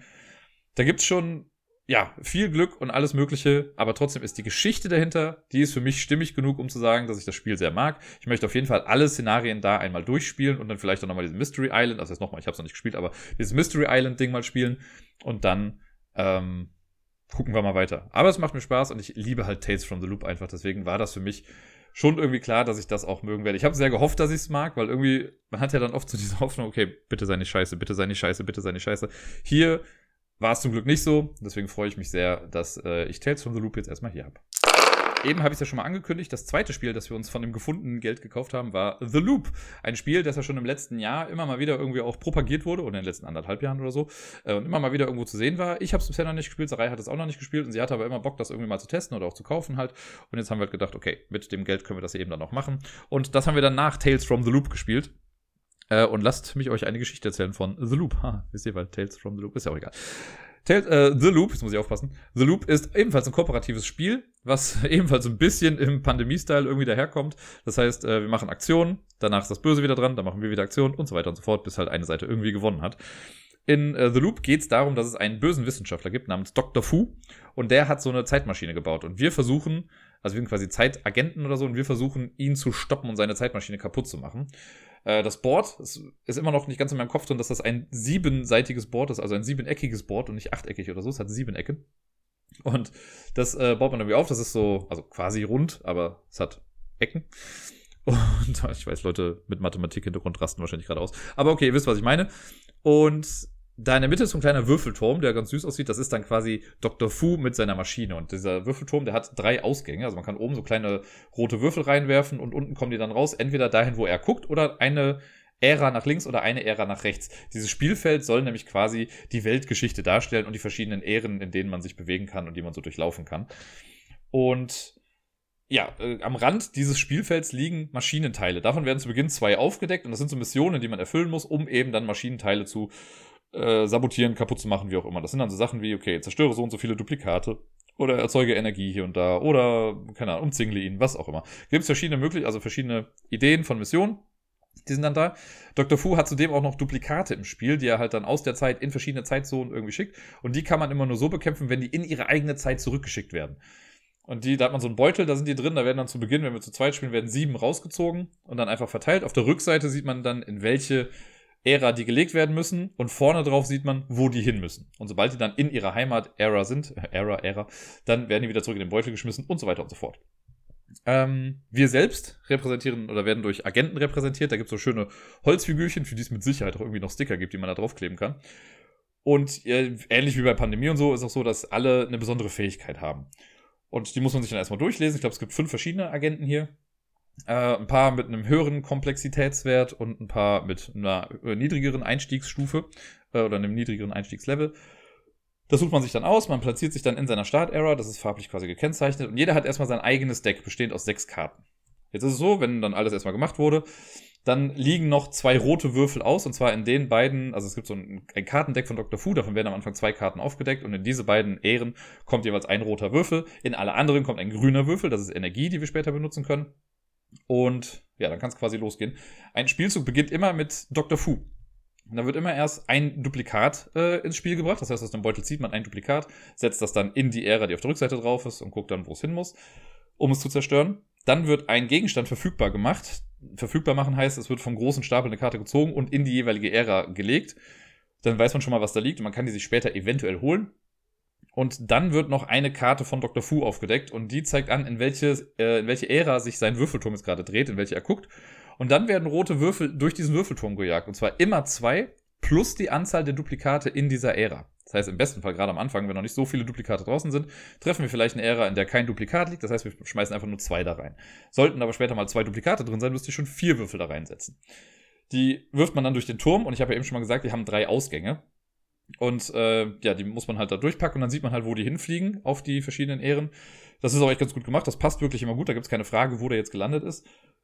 Wenn in einer Ära der vierte Würfel platziert werden müsste, der vierte rote Würfel platziert werden müsste, dann ist da ein Vortex kreiert worden und äh, das Maschinenteil wird zerstört und wir können da quasi nicht mehr viel machen. Man kann auch da durchlaufen und so, aber da gibt es keine Karten mehr. Es werden aber immer noch Duplikate hingepackt und sowas und wir können auch noch durchlaufen, aber da kann man nicht mehr viel retten. Das Maschinenteil da ist quasi für uns out of reach wenn man das überlebt, dann ist man danach dann dran quasi. Dann guckt man, äh, wo liegen die roten Würfel. Wenn ich am Zug bin, äh, dann gucke ich, was ich auf der Hand habe. Man zieht immer drei Karten von seinem Deck, die habe ich offen vor mir liegen.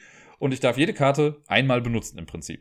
So, das ist jetzt erstmal nicht viel. Zudem hat äh, jeder Agent oder jede Agentin hat auch noch eine Spezialfähigkeit, die man auch noch nutzen kann. Manchmal ist es eine passive Fähigkeit, manchmal eine aktive Fähigkeit.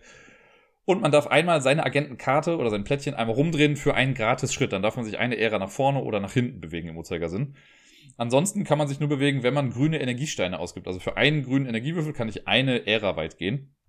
Äh, so kann ich dann so ein bisschen springen, wenn in verschiedenen Ähren halt diese grünen Würfel sind. So, wenn ich jetzt meine Aktionen alle gemacht habe, diese Aktionen sind dann sowas wie, okay, entferne einen roten Würfel, produziere einen grünen Würfel, verschiebe ein, ähm, einen Doppelgänger irgendwo anders hin oder ein Duplikat oder hol eins zu dir oder tausche Karten oder bewege dich zu wem anders. Also ganz viele verschiedene Effekte auf diesen Karten, die super lustig illustriert sind. Ich mag den Grafikstil davon total gerne. Und wenn man äh, das dann alles gemacht hat, dann ist man eigentlich durch mit seinem Zug. Dann kann man auch am Ende seines Zuges gucken, okay, habe ich jetzt eine Mission geschafft. Um eine Mission zu erfüllen, die auf diesen Randteilen draufsteht, muss man halt alles geschafft haben, was da draufsteht und auch noch in dieser Ära dann aufhören, um das dann zu schaffen. Wenn man vier Maschinenteile erledigt hat, dann hat man das Spiel gewonnen. Es sind ja sieben draußen, das heißt, wenn wir äh, mehr als 50 Prozent davon haben, dann haben wir eben das Spiel gewonnen. Gleichermaßen, wenn wir den vierten Vortex legen müssten, dann haben wir verloren. Ne, weil dann ist auch irgendwie Schicht im Schacht. Und genau, danach ist dann wieder Dr. Fu dran, ne, mit einem Duplikat, mit einer Karte und mit einem Aufdecken seines Decks irgendwie, wo dann wieder neue rote Würfel reinkommen. Das Ganze geschieht dann siebenmal, weil es gibt für jede Ära eine Dr. Fu-Karte. Wenn das Deck einmal durch ist, dann wird das Deck neu gemischt und man geht quasi ins nächste Level. Dann wird es noch schwieriger, weil dann werden immer zwei Duplikate rausgelegt, jede Runde. Und wenn man das Deck dann nochmal durch hat, dann werden sogar drei Duplikate immer rausgelegt und dann ist man schon ziemlich am Arsch.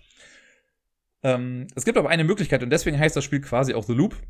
Es gibt einen Mechanismus, der es einem erlaubt, Aktionen nochmal zu machen, also Karten erneut zu benutzen. Wenn ich am Zug bin, ich habe meine drei Aktionen schon irgendwie benutzt, dann kann ich, wenn ich in einer Ära stehe, die einen grünen Würfel hat, kann ich auch einen grünen Würfel ausgeben, nicht um zu laufen, sondern um zu sagen, ich führe einen Loop aus. Und wenn ich das mache, dann darf ich alle Karten einer Art, es gibt vier verschiedene Kartensymbole, äh, quasi einmal so ein Stern, einmal Linien und was anderes, was mir gerade nicht einfallen möchte ich glaube, so eine Spirale oder sowas.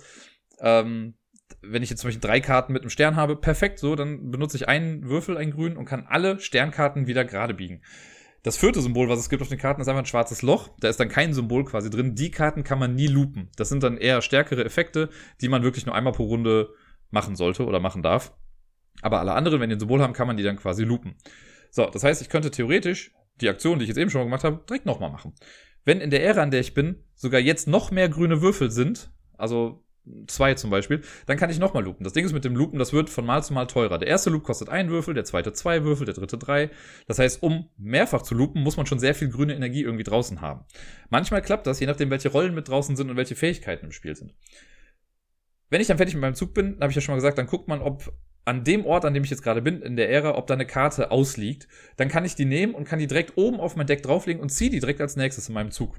Ansonsten ist halt so ein kleines bisschen Deckbuilding, ne? Karten kommen erstmal auf den Ablagestapel und erst wenn ich nicht nachziehen kann, wird gemischt und alles kommt wieder zurück. Aber Karten, die man neu bekommt, sind immer die nächsten Karten, die ich auch ziehe. Das finde ich sehr, sehr cool.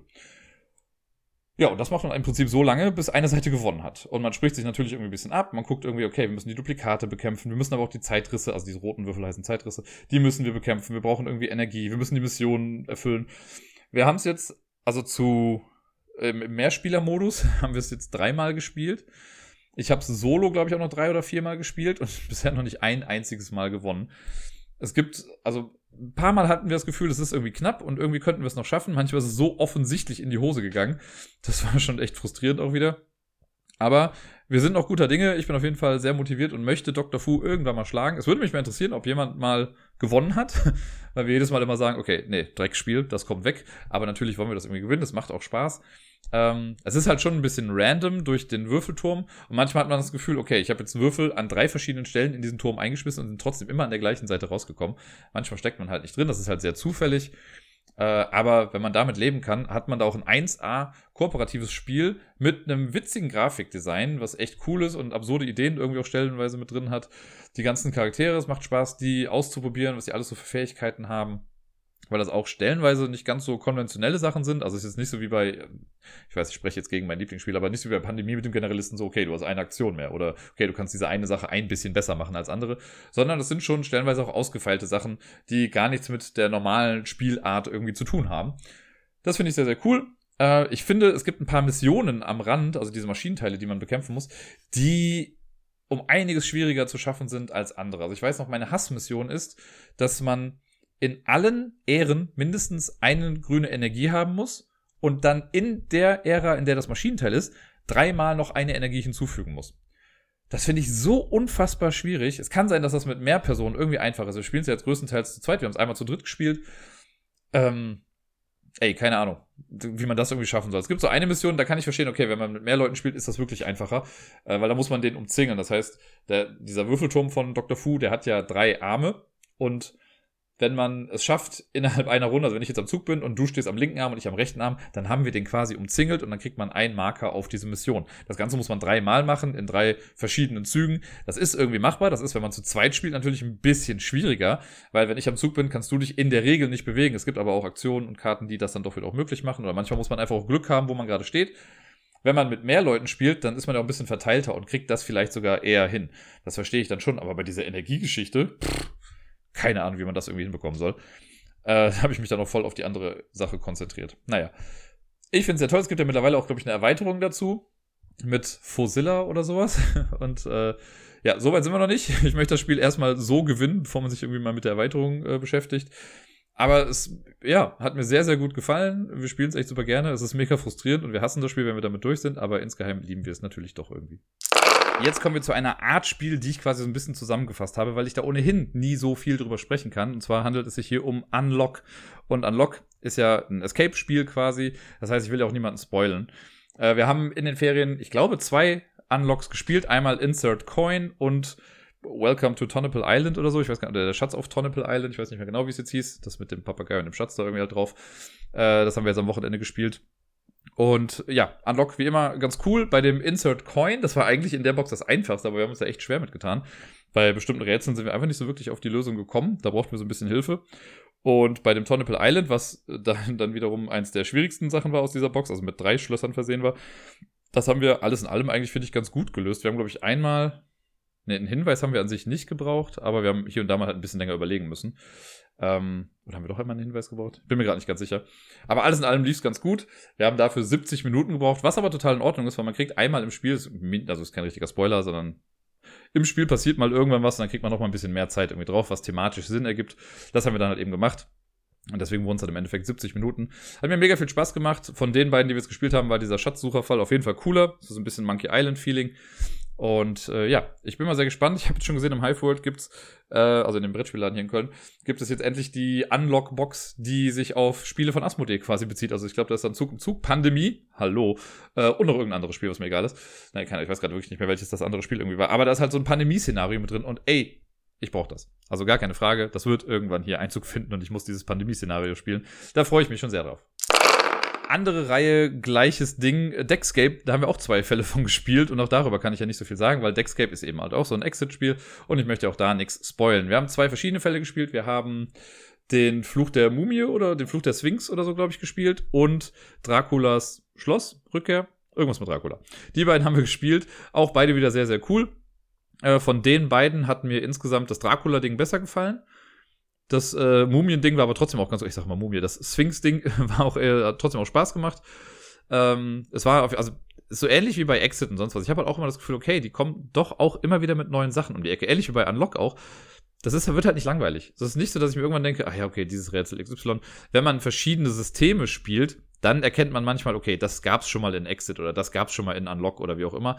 Das finde ich aber auch total in Ordnung, weil irgendwann muss es sich, glaube ich, immer ein bisschen wiederholen. Also man kann ja nicht alles immer neu erfinden. Trotzdem finde ich es immer wieder cool, dass sie sich neue Kniffe einfallen lassen. Was mir bei Deckscape ganz gut gefällt, dass, also viele äh, mangeln das ja auch so ein bisschen an oder bemängeln das, dass man für die Lösung von Rätseln generell nur einen Versuch hat. Ne, wenn jetzt irgendwo ein Rätsel steht und ich sage, gut, ich möchte es lösen, mache XY, dann muss man die Karte rumdrehen und man kriegt gesagt, ob es richtig war oder nicht.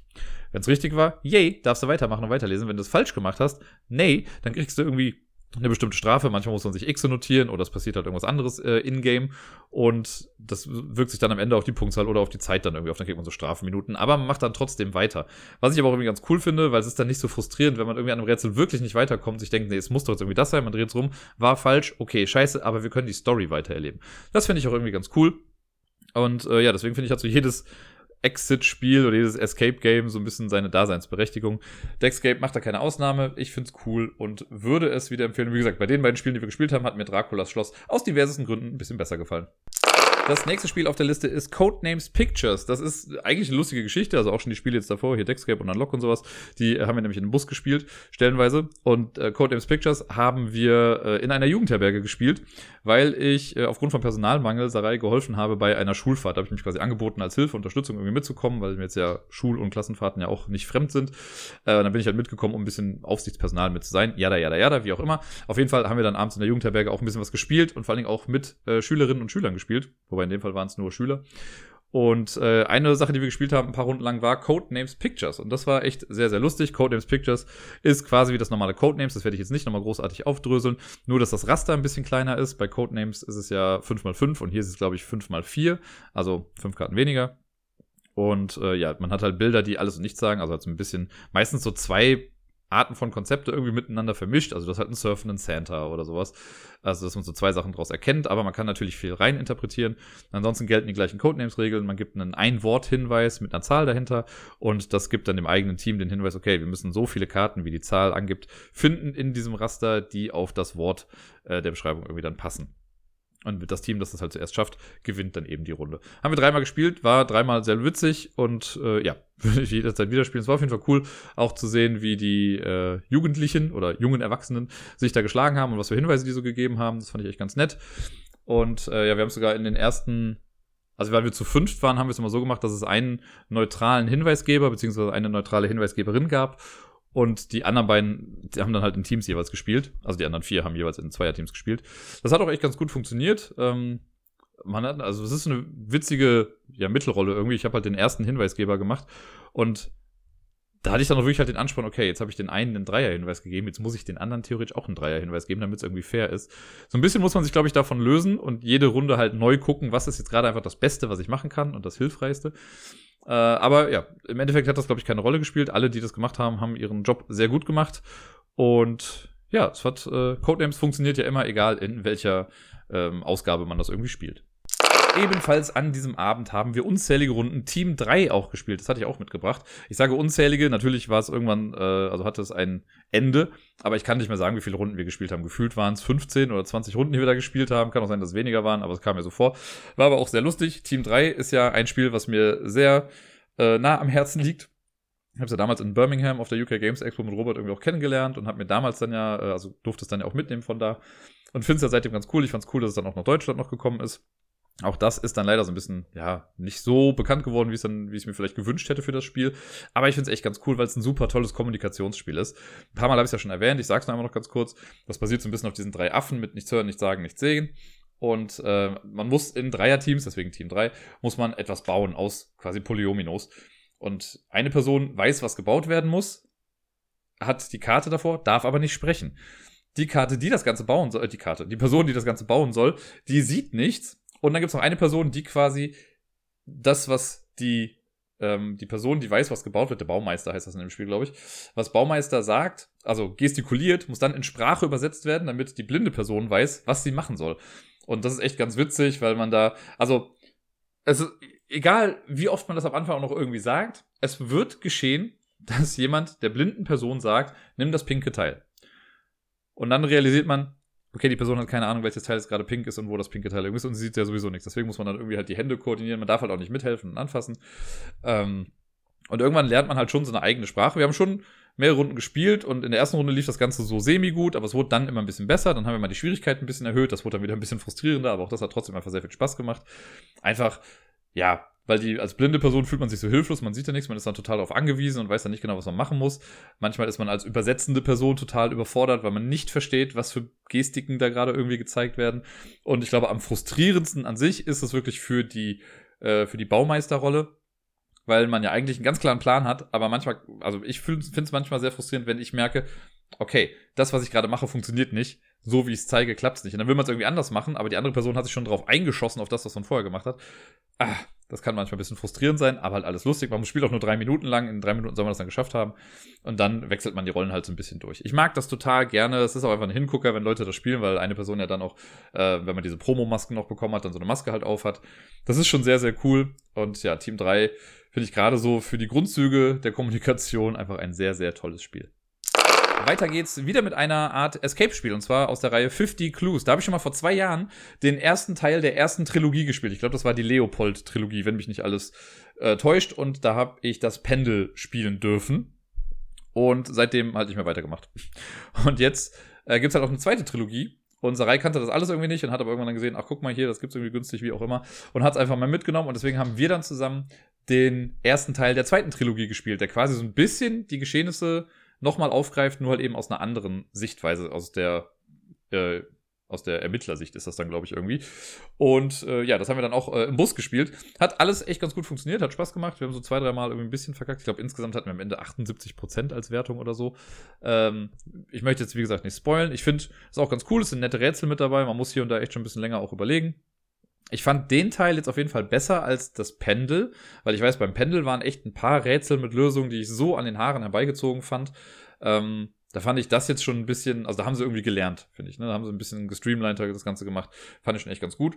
Und ja, der Plan ist jetzt halt natürlich dann zumindest die zweite Trilogie, wenn nicht sogar auch die erste Trilogie, zu vollenden. Wenn es soweit ist, sage ich Bescheid ein weiteres Spiel, das schon was länger nicht mehr auf dem Tisch war, aber dann gleich quasi zweimal halbwegs hintereinander. Einmal habe ich Solo gespielt, um mir die Regeln nochmal zu verdeutlichen, und dann habe ich es einmal mit Sarai zusammen dann gespielt. Und zwar ist es Architects of the West Kingdom. Das ist das erste Spiel aus der zweiten Trilogie, die da so erschienen ist. Das erste war ja die North Sea-Reihe, wo ich ja Raiders hier habe und das mega gut finde. Von der zweiten Trilogie habe ich äh, Architects und Paladins, wobei ich Architects insgesamt eigentlich cooler finde. Paladins habe ich aber nur einmal gespielt. Vielleicht müsste ich dem auch nochmal eine Chance geben, um zu gucken, wie das denn eigentlich so wirklich ist. Äh, und das letzte, das Viscounts, das habe ich ja komplett außen vor gelassen irgendwie. Da kommt jetzt auch noch eine dritte Trilogie und sehr wahrscheinlich auch noch eine vierte Trilogie. Ähm, gucken wir mal, was da so alles bei rumkommt. Aber Architects of the West Kingdom ist auf jeden Fall ein sehr cooles Worker-Placement-Spiel. Das haben diese ganzen Spiele irgendwie so ein bisschen gemeinsam, dass das alles im Prinzip Worker-Placement-Spiele sind mit einem gewissen Kniff. Und hier ist der Kniff, dass wir das Spiel beginnen mit 20 Worker-Miepeln, die wir quasi auf unserem äh, Tableau haben. Wir haben so ein großes Spielfeld, wo man Leute einsetzen kann. Und generell ist es so, dass es ganz viele Spots gibt, wo ich einen Arbeiter einsetzen kann. Und dann kriege ich das, was da drauf steht. Also zum Beispiel gehe ich in die, äh, da wo es Holz gibt, gehe ich hin, ein Arbeiter rein, krieg ein Holz. Wenn ich jetzt mit dem zweiten Arbeiter reingehe, krieg ich zwei Holz. Gehe ich mit dem dritten rein, krieg ich drei Holz und so weiter und so fort. Äh, bei manchen anderen Spots ist es halt auch so, dass das äh, steigt mit der Anzahl der Menschen, die ich da reinsetze. Äh, es gibt ein paar wenige Spots, wo dann immer nur einer irgendwie rein kann. Und irgendwann häufen sich halt diese Felder dann total an. Es kann natürlich sein, wenn jetzt jemand mit 15 Miepel irgendwie in der Holzgrotte ist, dass die anderen sich denken, boah, okay, nee, das kann nicht sein, da kann ich das ganze Holz horten. Nee, also das ist alles unlimited, aber ne, der kriegt so viel Holz, das können wir nicht mehr machen. Deswegen gibt es noch ein Feld, wo man Leute gefangen nehmen kann. Da gehe ich dann hin, zahle dann irgendwie ein bisschen Gold und dann kann ich alle Leute einer Farbe von einem Feld nehmen und bei mir aufs Playerboard draufpacken. Die darf ich dann nicht selber benutzen, aber die sind dann gefangen genommen. Und die kann ich dann später ins Gefängnis bringen. Und wenn ich die dahin bringe, dann kriege ich für jeden Gefangenen, den ich abgebe, ein, äh, eine Münze, ein Gold. Und das gibt halt gut Cash. Und dann kann die andere Person hingehen und die wieder freilassen. Muss dann nichts dafür bezahlen, aber man muss halt eine Aktion dafür quasi ausgeben. Was wir thematisch machen, ist eigentlich, wir versuchen, ähm, eine Kathedrale zu bauen in Architects of the West Kingdom, deswegen Architects. Äh, und immer wenn man beim Bau der Kathedrale hilft, dann kriegt man halt auch neue Siegpunkte oder mehr Siegpunkte für das Spielende und man kriegt so kleine Boni. Man kann auch äh, Gebäude bauen, auch das beschleunigt das Spielende. Ich mache das gerade sehr in einem krass schnellen Abriss hier irgendwie, aber im Prinzip ist es bis auf diese paar Kniffe, die ich eben erwähnt habe, mit dem, je mehr Leute man einsetzt, desto mehr Aktionen hat man da oder desto mehr Ressourcen bekommt man. Und mit den Gefangennahmen und sowas, ist es so gesehen ein klassisches Worker-Placement-Spiel. Es gibt noch so ein paar nette Sachen. Es gibt zum Beispiel einen Schwarzmarkt, wo man günstig an Ressourcen drankommt, aber man verliert auch an Ansehen in der Kirche. Und wenn man zu viel Ansehen verloren hat, dann darf man nicht mal in der Kathedrale mitbauen, weil die sagen, ne, mit dir Pack will ich nichts zu tun haben. Andersrum, wenn ich super äh, hier göttlich unterwegs bin und nur noch fromm und fröhlich umherlaufe, darf ich halt nicht mehr zum Schwarzmarkt gehen. Ne, weil die sagen, ne, mit dir fröhlichen Menschen möchte ich nichts zu tun haben. Das muss man so ein bisschen äh, beachten. Es gibt so Gebäudekarten, die man ziehen kann, die kann man dann bauen. Die geben einem dann auch entweder sofort irgendwie einen Bonus oder fürs Spielende was. Man kann Leute anheuern, die einem irgendwelche Boni bringen. Ähm, ja, wie gesagt, alles relativ klassisch, aber durch diese Packkniffe wird's halt echt ganz cool. Und im Solo-Modus hat's echt gut funktioniert. Der ist sehr simpel, da hat man so ein Deck, das man dann nach und nach aufdeckt und da wird dann gesagt, was halt die gegnerische Person quasi macht. Und äh, ja, im Zwei-Personen-Spiel oder auch im Drei-Personen-Spiel, ich habe glaube ich einmal zu dritt gespielt, ändert sich nicht wirklich viel. Man läuft halt einfach rum und macht dann bestimmte Gefangennahmen. Ich glaube, wenn man zu zweit oder zu dritt spielt, dann ist es noch so, dass man für eine Aktion beim Gefangennehmen zwei Spots gefangen nehmen kann. Wenn man zu viert spielt, dann darf man nur einen halt irgendwie gefangen nehmen, weil sich das dann so ein bisschen mehr ausgleicht. Es ist schon cool. Also man muss halt gucken, okay, was habe ich auf der Hand, was will ich irgendwie bauen.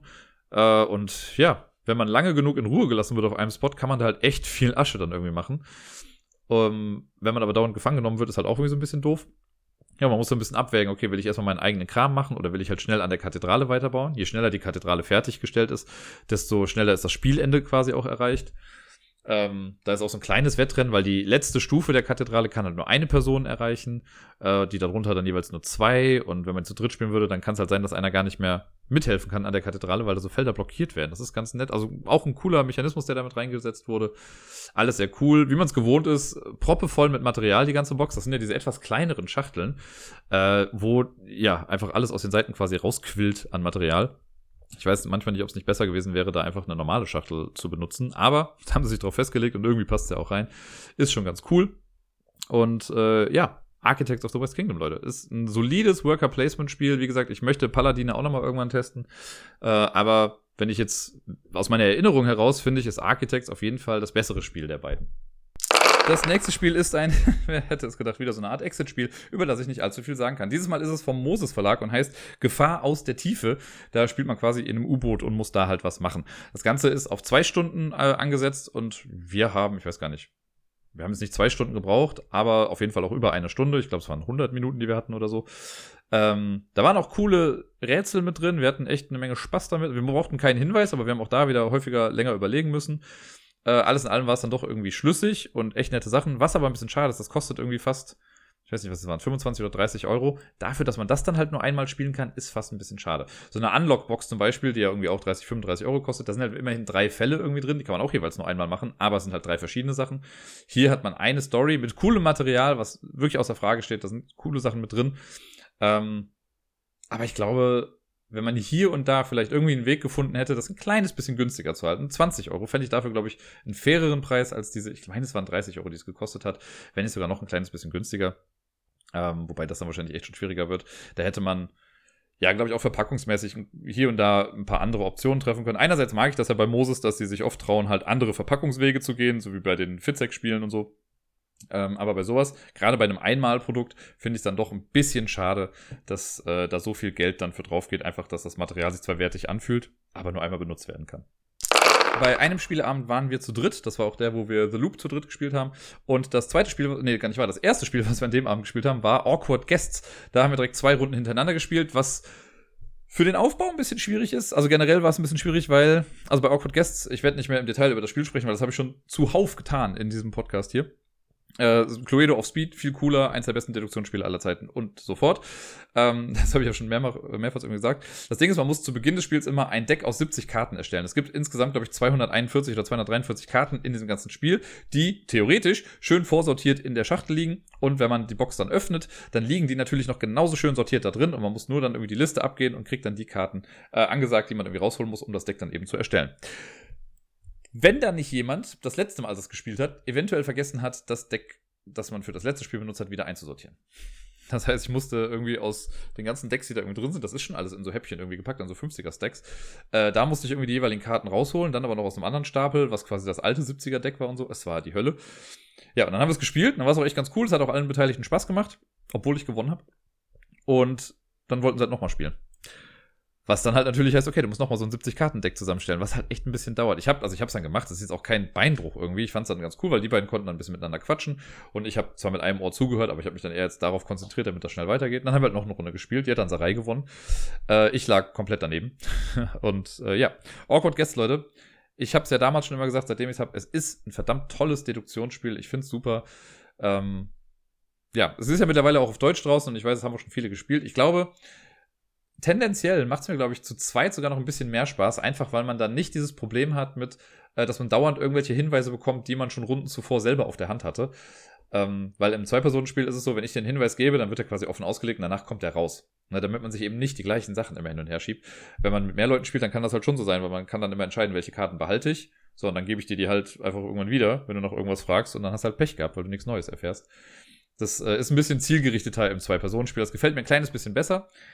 Aber alles in allem funktioniert es halt auch so ganz gut, äh, irgendwie an Informationen ranzukommen. Ich bin ja jemand, der ja wirklich feuchtfröhlich rumtauscht in diesem Spiel und jedes Mal versucht auch was anzubieten und gerne auch viel anbietet. Einfach damit ich ja auch mehr Informationen oder wichtigere Informationen bekomme, um den Fall eben zu lösen. So funktioniert das Spiel ja eben. Wenn man nie tauscht, bekommt man ja auch nie neue Informationen, was halt ein bisschen kacke ist ein Spiel, was ich mit Sarai dann noch gespielt habe, ist Robochaos. Das haben wir ja auch schon mal vor einigen Monaten irgendwie mal zusammen gespielt und haben uns ja auch stellenweise weggelacht, weil die Programmierung in Robochaos oft nicht so funktioniert, wie sie es tun sollte. Ein Spruch, der an dem Tag, wo wir es dann nochmal gespielt haben, entstanden ist. Das T in Robochaos steht für Teamwork. Und irgendwie ja, man darf sich halt ja nicht absprechen. Das ist ja so ein bisschen The Mind trifft Roborally. Äh, man versucht irgendwie kleine Figürchen von A nach B zu bewegen oder halt auch über bestimmte Felder laufen zu lassen. Und man sieht zwar, welche Arten von Karten die Mitspielenden auf der Hand haben, aber nicht, was genau das für Karten sind. Und dann werden die Karten aber verdeckt gespielt. Man darf sich nicht absprechen. Jeder muss mindestens eine Karte spielen. Es müssen aber auch mindestens fünf Karten ausliegen. Und dann legt man halt die Sachen hin und hofft irgendwie nachvollziehen zu können, wie die Person, mit der man spielt, gerade auch gedacht hat. Und oft war das dann am Ende so, ach fuck it, einfach nur Karten hingelegt, wir gucken mal, was passiert. Manchmal ist das dann gut ausgegangen, aber es gab auch einfach Momente, wo, ja, wir dann das Szenario einfach nochmal neu gestartet hatten, weil relativ klar war, dass wir das nicht nochmal, also nicht gewinnen werden in dieser Zeit.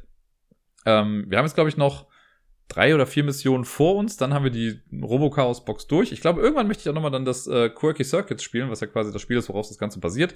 Da gibt's dann nochmal zwei Roboter mehr. Äh, da bin ich mal gespannt, wie die dann so funktionieren. Aber ich finde, Robochaos an sich ist echt ein schönes, kleines, schnelles, kooperatives Spiel, was man einfach so eben auf den Tisch hauen kann. Man muss nicht viel aufbauen, weil man halt in so einem Ringbuch drin spielt. Und äh, ja, wenn man die Mission geschafft hat, das dauert halt in der Regel, keine Ahnung, 15 Minütchen oder sowas, dann kann man schon direkt die nächste machen. Das finde ich sehr, sehr befriedigend. Wir kommen zum letzten Spiel, das ich in den Ferien gespielt habe. Und wer eben ein bisschen aufgepasst hat, wird vielleicht noch wissen, was für ein Spiel es ist. Es handelt sich nämlich um Black Sonata. Auch ein Solospiel, quasi das Vorgängerspiel zu Marquis. Und Black Sonata hatte ich auch schon häufig irgendwie hier im Podcast. Das ist das Spiel, bei dem man äh, quasi ein Solo-Hidden-Movement-Spiel hat. Man versucht, die Dark Lady zu finden und zu fangen, die quasi in so einem Shakespeare-Setting rumläuft und wir laufen auch durch London, versuchen sie anzutreffen, müssen aber halt deduzieren, wo sie jetzt gerade sein könnte. Dann sucht man an einem Ort nach ihr und entweder findet man sie und kriegt dann einen Hinweis auf ihre Identität oder äh, sie ist eben nicht da, dann weiß man aber vielleicht, wo sie jetzt dann gerade ist. Und dann läuft die aber wieder weg und dann muss man ihr wieder hinterherlaufen und so weiter und so fort. Und im Endeffekt versucht man halt so eine Dark Lady-Karte zu identifizieren. Die haben auf sich immer so drei Symbole drauf. Es gibt insgesamt, glaube ich, sieben verschiedene oder acht verschiedene Symbole. Äh, und jede Lady hat eine Unique Combination von diesen Dingern. Und äh, ja, wenn man einen Hinweis bekommt, dann zieht man eine andere Dark Lady-Karte, wo dann halt drei Hinweise drauf sind. Aber daneben steht dann noch quasi, wie viele Hinweise hat es mit der gesuchten Karte ähm, gleich. Das ist ein sehr cooles System auf jeden Fall. Das hat mich schon mal sehr inspiriert für etwas anderes. Und ähm, ja, das heißt, keine Ahnung, wenn jetzt Krone, Note, Lollipop oder sowas da auf einer Karte drauf ist und ich suche eigentlich eine, die Rosenfrau, dann, also die hat so ein Rosensymbol hinten drauf hat, dann gucke ich bei Rose und da steht dann 0 oder 2. Dann weiß ich, okay, von den drei Symbolen, die jetzt auf der Karte hier drauf sind, passt entweder keins zu meiner gesuchten Dark Lady oder zwei davon. Und dann kriege ich den nächsten Hinweis, da wird dann gesagt, okay, ein Hinweis passt davon und da passt keiner vielleicht. Und so erschließt sich dann nach und nach irgendwie, wie viel es dann sind. Um, ja, es gibt halt auch so einen Timer, da, das läuft dann quasi so durch. Äh, man hat so einen Kartenstapel in der Hand mit so kleinen Karten. Wenn das dreimal durchgelaufen ist oder zweimal durchgelaufen ist, dann hat man das Spiel auch verloren, wenn man es bis dahin noch nicht geschafft hat. Ansonsten, wenn man die Dark Lady zum Schluss einmal noch konfrontiert, wenn man auf ihrem Feld ist und man weiß, wer sie ist, dann kann man sagen, so, ich weiß, wer du bist, ich deck dich jetzt auf und entweder hat man das dann richtig gemacht oder man hat es eben verkackt und das Spiel dann trotzdem auch verloren. Nach wie vor ein super befriedigendes Spiel. Auch da ist Setup so ein kleines bisschen Pain in the Neck, wenn man, äh, also gibt es halt so ein der hat das Bewegungsdeck und da sind so Buchstaben drauf, insgesamt immer acht verschiedene Buchstaben an verschiedenen Positionen. Und wenn ich jetzt ein Deck nehme, dann kann ich mir eine Position der Buchstaben aussuchen, zum Beispiel oben links in der Ecke und muss dann die Karten von A bis Z durch äh, sortieren. Es gibt aber auch Karten, die halt keinen Buchstaben drauf haben, die fliegen dann raus, die spielen für dieses Szenario dann keine Rolle. Man kann das Ganze auch rückwärts machen, man kann dann das Deck nochmal cutten. Es gibt auch Szenarien äh, noch und nöcher, also im Booklet stehen nochmal welche noch mehr drin, die man dann irgendwie sortieren muss. Da gibt es eine ganze Menge Sachen. Manchmal bewegt sich die Dark Lady dann nicht wirklich oder sie, also ja, die geht dann hin und zurück und so. Da gibt es verschiedene Möglichkeiten, wie man den Schwierigkeitsgrad noch ein bisschen anpassen kann. Äh, ich habe es in den meisten Fällen geschafft, die Punktzahl am Ende ist nicht so hoch, finde ich dann, aber alles in allem äh, ja immer wieder befriedigend. Ich habe das im kleinen Mini-Urlaub mit Miepel äh, gespielt, während sie schon geschlafen hat. Äh, und dafür war es dann echt ganz gut, dass ich dann irgendwie noch abends auf dem Balkon saß und dann quasi im Dunkeln auf dem Balkon, im Licht meiner Handylampe, dann irgendwie noch ein bisschen die Dark Lady gesucht habe.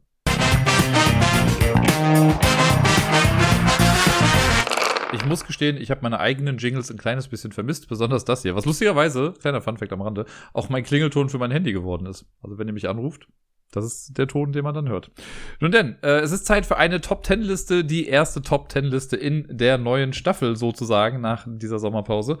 Und ja, die Ferien waren natürlich viel zu schnell vorbei und deswegen ist das auch das Thema der heutigen Top Ten Liste. Spiele, die gerne mal viel zu schnell vorbei sind oder viel zu früh vorbei sind oder die gerne noch ein bisschen länger dauern könnten. Äh, je nachdem, wie man das formulieren möchte. Ich habe da so verschiedene Beispiele gefunden. Ich habe es so halbwegs versucht irgendwie zu ranken aus verschiedensten Gründen und wir hangeln uns jetzt einfach mal ein bisschen entlang. Ich dachte mir, ich fange mal locker leicht an, nachdem wir jetzt ja die letzten zehn Episoden die äh, Top 100 der besten Zwei-Personen-Spiele aller Zeiten hatten, äh, geht jetzt mal wieder so ein bisschen normal weiter mit den Sachen. Ich habe aber noch ein paar Ideen für ja so Top 10 Listen, wie man das Ganze ein bisschen auflockern kann vielleicht. Da äh, werdet ihr in den nächsten Wochen dann bestimmt hier und da mal ein bisschen was zu hören. Wie dem auch sei. Deswegen kommen wir jetzt zu den äh, Top 10 Spielen, die äh, ja zu schnell vorbei sind oder länger dauern könnten, wie auch immer. Auf Platz Nummer 10, das ist alles natürlich wie immer super subjektiv. Und lustigerweise sind da einige Spiele bei, die an sich schon ein bisschen länger dauern. Aber trotzdem denke ich mir so, na komm, dann würde eine halbe Stunde mehr jetzt auch nicht schaden. Äh, auf Platz Nummer 10 habe ich Small World, was jetzt gar nicht so ein extrem langes Spiel ist. Es kommt ein bisschen auf die Anzahl der Mitspielenden an. Wenn man zu fünf spielt, dauert es natürlich ein bisschen länger, als wenn man jetzt nur zu zweit spielt. Aber, also ein bisschen, deswegen ist es auch nur auf Platz 10, ein bisschen liegt das natürlich in der Natur des Spiels, dass man, ja, eben nur so eine limitierte Zeit irgendwie dann dafür hat. Aber bei mir ist das so oft bei Small World, dass ich eigentlich in Runde 9 mir denke, okay, jetzt müsste ich eigentlich untergehen. Und dann würde ich aber halt Runde 10 mit einer komplett frischen Rasse oder Klasse irgendwie anfangen und oder mit einem Volk und habe dann gar nicht mehr genug Zeit, um das dann irgendwie sinnvoll einzusetzen, diese Fähigkeit, weil dann natürlich zu dem Zeitpunkt die Map ja auch schon super voll ist. Aber irgendwie wird es auch nicht wenig Sinn machen, jetzt noch mit dem bestehenden Volk irgendwie die zwei Runden dann weiterzumachen, also Runde 9 und 10. Und dann denke ich mir so oft, boah, wenn es noch zwei Runden weitergehen würde, so, dann könnte ich diese Fähigkeit noch ein kleines bisschen besser einsetzen. Naja, deswegen äh, Small World auf Platz Nummer 10. Auf der neuen habe ich äh, Covert oder Covered, wie auch immer man das äh, aussprechen möchte. Das ist dieses äh, Spionagespiel von Renegade Games, war es, glaube ich. Und äh, von Kane Klenko Design, wo man so ein bisschen Dice-Placement hat am Anfang. Man versucht dann Agenten über so eine Weltkarte zu bewegen und äh, Intel-Würfel einzusammeln. Und das Spiel ist halt vorbei, sobald irgendwie jemand, glaube ich, seine siebte Mission erfüllt hat. Und es gibt so einen Punkt im Spiel, wo das einfach so schnell passiert und ich mich dann frage, warum hat man nicht zehn Missionen genommen? Sieben finde ich so eine seltsame Zahl dafür. Weil sieben hat man dann echt schnell gemacht. Das sorgt dafür, dass das Spiel natürlich auch knackig ist. Deswegen ist, glaube ich, bei den meisten Spielen auf dieser Liste auch so, ja, das hat schon einen Grund, warum die das so kurz gemacht haben. Aber bei Covert denke ich oft so, ich hätte nichts dagegen, wenn das noch eine Runde länger gehen würde, ne? wenn man bis zehn Missionen spielen würde und dann halt nochmal so diese letzte Missionserfüllungsrunde, die man da machen kann fände ich da echt ganz gut. Weil irgendwie ist man dann so gerade im Spiel drin, hat gerade alles verstanden, gerade alle Codes und sowas geknackt. Äh, und dann ist schon wieder rum. Schade eigentlich. Auf der 8 habe ich Magnificent. Das, das wird eine sehr schnelle Top 10 Liste, wie ihr merkt gerade. Äh, genau, aber auf Platz 8 habe ich Magnificent. Das ist dieses Spiel, was in so einem Magier-Setting spielt, oder so eine Art Wanderzirkus eher, äh, wo man eine Show auf die Beine stellen soll und dann hat man das Camp, was man mit Polyominos bestückt und äh, man wandert mit so Wagen dann umher, um bestimmte Ressourcen zu bekommen im Prinzip irgendwie alles recht abstrakt, aber auch dann irgendwie nicht, wenn man so ein bisschen den thematischen Aspekt dahinter dann doch noch mit beachten möchte. Äh, und das Ganze spielt man halt nur drei Runden lang. Und das ist so ähnlich wie bei Santa Maria, was ja der Vorgänger quasi zu Magnificent ist, also zumindest von dem gleichen Autorenduo. Die haben erst Santa Maria gemacht und dann Magnificent. Bei Santa Maria hätte ich es genauso sagen können. Wobei ich es da in der Regel dann doch noch irgendwie schaffe, alles so hinzubekommen, wie ich möchte. Bei Magnificent mich wurmt das halt so ein bisschen, dass man es nicht, oder zumindest habe ich es noch nie geschafft, das Camp komplett voll zu bauen. Ich weiß nicht, ob das geht in der Zeit, in diesen drei Runden, aber es wurmt mich einfach total. Ich würde gerne einmal eine Runde spielen, die vielleicht vier Runden geht. Ich glaube, man kann sogar theoretisch schon eine vierte Runde spielen. Ähm, und dann halt das Camp wenigstens voll zu machen. Das, ah, nee. Der kleine Monk in mir möchte, dass das Feld komplett ausgefüllt ist. Und deswegen ist das oft ein bisschen zu früh vorbei auf der 7 ein Spiel, das ich erst äh, dieses Jahr kennenlernen durfte, und zwar Great Western Trail. Ich habe es jetzt zweimal in echt gespielt, glaube ich. Und äh, sonst aber halt relativ, also das ist relativ häufig, aber jetzt so zwei, drei, vier Mal irgendwie auf Boardgame Arena. Gerade ist auch noch so eine laufende Partie. Und da ist es auch immer, wenn man schon absehen kann, ja, okay, das Spiel ist jetzt gleich vorbei und ich kann im Leben nicht mehr alles schaffen. Das finde ich immer, da denke ich mir, warum kann ich denn, also warum kann man es denn nicht so machen, dass jeder noch bis nach Kansas darf. So einmal noch bis nach Kansas. Das ist so frustrierend, wenn man sich sechs Schritte weit bewegen kann, aber sieben Schritte weit weg ist von Kansas und deswegen nicht irgendwie bis zum Schluss reinkommt. Hart frustrierend und das habe ich so oft, dass ich mir denke, ah, ich will das eigentlich haben. Und dann musst du gucken, okay, in diesen sechs Schritten kann ich aber auch nichts Sinnvolles machen. Nichts, was noch irgendwie mehr Punkte bringt. Also macht man halt irgendwas, was einem vielleicht noch einen Punkt bringt, aber voll der Struggle ist. Ist immer so ein bisschen frustrierend. Ne? Naja, Great Western Trail. Auf der 6 habe ich Agricola, was ja per se auch eigentlich ein längeres Spiel ist. Man spielt da, glaube ich, allein schon was 14 Runden oder so. Und ich finde da einfach die letzte Runde, die nervt mich immer so hart, weil man ja nur eine Runde hat, bis man wieder füttern muss. Und es gibt dann, ähm, ich glaube, beim ersten Mal hatten wir irgendwie drei oder vier Runden Zeit, bis man ernten muss. Und dann sind es ja schon immer nur noch zwei Runden. Und in der allerletzten Runde hast du nur eine Runde Zeit, um zu füttern. Und dieses Füttern geht einem doch so hart auf die Eier. Also bei Agricola ist es ja wirklich so, ne, das Füttern hat der Teufel erfunden. Natürlich hat das irgendwie einen Sinn in dem Spiel und ja, das ist thematisch irgendwie auch irgendwie da, aber meine Güte, ey. Am Ende hätten sie uns ein bisschen mehr Zeit geben können. Vor allen Dingen ergibt es für mich einfach thematisch, das ergibt dann thematisch keinen Sinn, warum die letzte Phase dann so kurz sein soll. Das ist ein kurzes Jahr, das ist ein Schaltjahr, was ist da los? Naja, deswegen Agricola gerne hätte um eine, eine Karte nur länger sein müssen dann wäre es cool. Man schafft sowieso im Leben auch wieder nicht alles in diesem Spiel. Ich habe es zwei, dreimal vielleicht geschafft, in all den Partien, die ich gespielt habe, irgendwie meinen Hofplan relativ voll zu bekommen, wo jedes Feld dann voll belegt war. Also selbst dann war ich nicht so hundertprozentig zufrieden, weil dann trotzdem auch wieder irgendwas gefehlt hat oder so. Dann konnte man nicht alles aussehen und ach, hast du nicht gesehen. naja, deswegen, ja, die letzte Runde um eins länger. Auf Platz Nummer 5 ebenfalls ein Spiel, das eigentlich sehr in sich hat. Äh, und es ist ein bisschen unter diesem Aspekt des FOMOs, dass man halt irgendwie ja doch alles wissen möchte und alles machen möchte. Und zwar die Alchemisten von äh, Check Games Edition das Deduktionsspiel, wo man immer so zwei Zutaten scannt und dann kriegt man gesagt, was das für eine Art von Trank ist. Äh, und dann muss man rausfinden, welche Zutat hat welches Element quasi und so. Und dann muss man auch Tränke verkaufen und zusammenbrauen und Theorien aufstellen und sonst was. Und ich meine, das Spiel ist halt auch darauf ausgelegt, dass man eben gar nicht alles weiß. Man muss sich halt auf ein paar Sachen konzentrieren und kann sich hier und da vielleicht Sachen erschließen und hofft vielleicht, dass die anderen Sachen publizieren, die dann stimmen und darauf kann man sich dann ein bisschen stützen.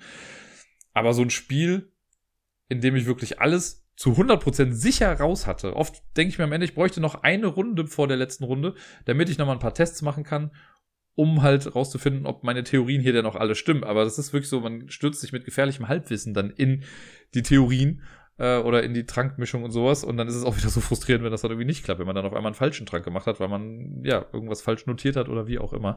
Und ich glaube, eine extra Runde wäre da vielleicht gar nicht so verkehrt. Auf der 4 ist ein etwas kleineres Spiel, und zwar Wildes Weltall. Das ist ja dieses äh, schicke Kartenspiel, was bei Boardgame Circus rausgekommen ist, ähm, wo man so schöne Kombo-Effekte hat. Das mag ich ja total gerne. Ne? Und es ist ja so, wir haben fünf Raumschiffe und mit jedem Raumschiff landet man einmal auf einem Planeten und erforscht ihn dann. Das heißt, wir haben insgesamt zehn Züge.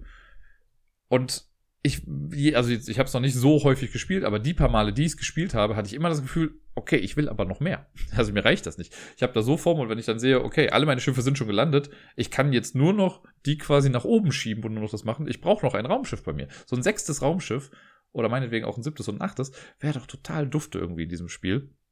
Das, äh, ja, habe ich dann häufiger. Dass man dann, weil dann denkt man, man sammelt irgendwie auf irgendwas Bestimmtes und am Ende scheitert es dann genau an einer Karte, die man nicht ausspielen kann. Das, äh, huh. Ja, deswegen äh, wünsche ich mir da sehr oft, dass das dann doch noch ein kleines bisschen länger geht. Das hatte ich auch im Solo-Modus. Ich habe es ja mal Solo irgendwie gespielt und da dachte ich auch so, komm, ey, eine Runde mehr und ich hätte es irgendwie geschafft. Ich glaube, das ist so dieses, die Denke hinter meiner Auswahl hier. Dieses, wenn ich eine Runde mehr gehabt hätte, dann hätte es was werden können. Aber es war vorher zu Ende. Jetzt kommen wir auf die Top 3 und das sind wieder etwas andere Spiele irgendwie. Das ist eine sehr, also im Vergleich zu den Spielen bisher ist es dann doch wieder was anderes. Auf Platz 3 habe ich nämlich verlinkt, dass ja dieses Quizspiel ist, wo man äh, 50 Karten irgendwie bekommt und man muss dann Sachen zuordnen. Äh, und ja, wie du hast, ein bisschen so eine Art Quizspiel, kann man gut kooperativ auch spielen und ein bisschen rumknobeln, was wozu gehört, also welcher Hinweis zu welcher, welchem Eintrag, welcher Karte gehört. Und es hat, man kann halt fünf Level spielen. Und diese fünf Level, weil, also ich sag mal, die Level 1 bis 3 spielt man in der Regel irgendwie immer am Stück. Ich habe noch nie nur Level 1 gespielt oder so weil die halt so einfach sind. Da macht man das schnell, ist ja okay, ist alles richtig. Na komm, machen wir noch schnell Level 2, ist auch einfach gut. Dann Level 3, dann wird's ein bisschen knackiger. Und dann machst du noch die 4 und die 5 und dann bist du durch. Ich fände so cool, wenn's noch ein bisschen mehr gäbe. Also wenn's irgendwie, ja, die doppelte Anzahl gäbe. Da müssten die Karten natürlich irgendwie anders designt sein, äh, aber ich finde es so schade, dass das nur fünfmal spielbar ist. Das ist natürlich ein bisschen ein Sonderfall, weil das Spiel an sich hat eine gute Länge. Also eine Runde hat eine gute Länge. Hier würde ich mir eher wünschen, dass mehr in der Box ist. Also man ist früher mit der Box fertig, als einem lieb ist. Das ist jetzt, äh, keine Ahnung, bei Exit-Fällen oder Unlocks und sonst was, da ist man ja auch irgendwann durch mit der Box nach einer Stunde. Natürlich wäre es cool, wenn man da irgendwie mehr von hätte, aber da kann ich damit leben. Hier kann ich auch damit leben, aber ich hätte so gerne, dass da einfach mehr Content wäre. Und meinetwegen halt auch einfach mehr Boxen, damit man mehr spielen kann. Aber ich habe jetzt die beiden Boxen hier gespielt. Ich weiß, dass es eine dritte noch gibt, aber ich glaube, die gibt es noch nicht im Deutschen, wenn mich nicht alles täuscht. Äh, ja, die hätte ich super gerne. Damit ich mehr davon haben kann, weil es echt ein tolles Spiel ist. Auf Platz Nummer zwei ebenfalls ein etwas kleineres Kartenspiel, und zwar Chiffre. Das ist, ähm, ja, dieses Spiel, wo man ein Wort aus vier Buchstaben äh, legt, quasi verdeckt. Das ist ein Spiel für nur zwei Personen und man versucht dann anhand von Deduktion quasi, ich lege dir einen Buchstaben hin und du musst mir dann sagen, ist der gesuchte Buchstabe, auf den ich zeige, ist der vor oder nach diesem Buchstaben im Alphabet und dann versucht man so nach und nach das halt zu bekommen, dieses Wort rauszubekommen. Und eine Runde ist super schnell vorbei, da spielt man irgendwie fünf, sechs Minuten irgendwie mit einer Runde, bis dann, äh, ja, der Groschen gefallen ist und eine Person das Wort rausbekommen hat. Und ich würde mir davon irgendwie mal gerne eine Version wünschen, die acht Buchstaben hat, also doppelt so groß ist, damit man auch ein bisschen ausgefeiltere Wörter machen kann, weil diese vier Wort äh, vier Buchstaben Limitierung ist oft ein bisschen nervig, weil man da halt oft sehr eingeschränkt ist. Und man will ja auch in der Regel dann immer nur ein Wort nehmen mit nur einem Vokal, weil sobald du mehr Vokal hast, ist es irgendwie dann noch einfach auf die Buchstaben dann zu kommen. Ja, Deswegen ist Chiffre ein Spiel, von dem ich mir wirklich quasi ein Chiffre XXL wünschen würde, wo man auch längere Wörter machen kann. Dann würde das Spiel nämlich auch länger gehen und äh, man hätte ein bisschen mehr, ja, zu deduzieren vielleicht aus den Buchstaben. Und auf Platz Nummer eins, das ist eine sehr spezielle Nummer eins, weil streng genommen meine ich damit den Solo-Modus dieses Spiels. Und das ist das Scott Pilgrims Precious Little Card Game. Bei keinem anderen Deckbuilding-Spiel habe ich bisher mehr den Drang verspürt, es gegen die Wand zu werfen, weil ich eine so kurze Zeitlimitierung nur bekomme. Es ist nämlich so, dass man, äh, also wenn man mit mehreren Leuten spielt, dann ist so lange, bis jemand, glaube ich, halt gewonnen hat und dann guckt man, also bis jemand äh, den Boss irgendwie gelegt hat und dann werden die Punkte gezählt und die Person gewinnt dann. Das kann aber halt auch ein bisschen was dauern. Im Solo-Modus sucht man sich eine Bosskarte aus, die man besiegen möchte und dann hat man zum Beispiel bei dem einfachsten Boss hat man vier Züge Zeit. Und dann ist das Spiel vorbei. Vier fucking kurze Züge was halt für ein Deckbuilding-Spieler schon irgendwie witzlos ist. Es ist ja so, dass man dann trotzdem irgendwie schneller durch sein Deck irgendwie durchkommt und ja, man hat so einen gewissen Einfluss auf das, was da passiert, aber ich finde vier Züge ist einfach so selten. Ich hab's, ich weiß nicht, ob ich es jemals geschafft habe, ich bin mir das gerade nicht so sicher, aber dieses, das stresst mich so sehr und ich denke mir so, ey, warum macht man nicht einfach, also da, dem Spiel hätte, glaube ich, was gut getan im Sinne von, er legt den Boss, zähl die Runden, zähl deine Punktzahl am Ende zusammen und für jede Runde, die du länger als vier gebraucht hast, ziehst du zehn Punkte von deinen Punkten ab oder fünf oder wie auch immer. Und dann guckst du halt, wo du in der Tabelle irgendwie stehst. Ich glaube, das wäre besser gewesen, als zu sagen, okay, du hast vier Runden Zeit und wenn du es nicht schaffst, ja, hast du halt verloren. Das äh, ist ziemlich frustrierend. Und ich bin mir gerade nicht sicher, ob ich das in irgendeinem anderen. Also natürlich gibt es Spiele mit einer Zeitbegrenzung. Also Marquis hatte ich ja heute, das hat ja auch eine Zeitbegrenzung, aber halt eben von 30 Tagen. Das ist äh, ein bisschen besser zu handeln als vier Züge, die man irgendwie machen kann. Weil vor allen Dingen, dann hast du das Spiel irgendwie aufgebaut, legst los und dann ist halt auch schon wieder vorbei der ganze Struggle quasi für nichts. Das finde ich dann so ein bisschen schade. Und äh, ja, da würde ich mir, hätte ich mir gewünscht, dass sie da irgendwie einen besseren Solo-Modus irgendwie reingebaut hätten. Und das war zugegebenermaßen eine relativ schnelle, würde ich mal behaupten, Top-10-Liste der 10 Spiele, die äh, zu schnell vorbei sind oder gerne auch ein bisschen länger sein könnten.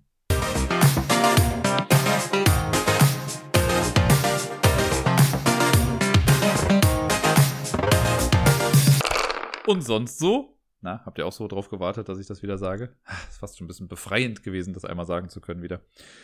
Ja, sechs Wochen Ferien sind rum. Äh, es ist ein bisschen traurig, weil ich muss gestehen, auch wenn es jetzt schön war, aber ich hatte im Leben nicht sechs Wochen Ferien. Also wenn es hochkommt, würde ich sagen, hatte ich vier Wochen Ferien. Und selbst diese vier Wochen haben sich stellenweise wie Urlaub angefühlt oder wie eine Erholungsphase, aber auch nicht komplett. Äh, das ist nur vier Wochen, also wir haben ja sechs Wochen oder sechseinhalb Wochen, wie ich ja schon mal sagte, Ferien in NRW. Äh, die erste Woche habe ich noch gearbeitet, da habe ich so ein Ferienprogramm gemacht, was ganz cool war, gut funktioniert hat, aber auch hardcore stressig war für mich. Also in der Woche bin ich echt nochmal fünf Jahre gealtert. Ähm, von Inkompetenzen an einigen Stellen bis hin zu organisatorischen Fails. Äh, und meinetwegen auch gerne nicht ausreichender Vorbereitung meinerseits hier und da. Das kann auch gut damit zusammenhängen.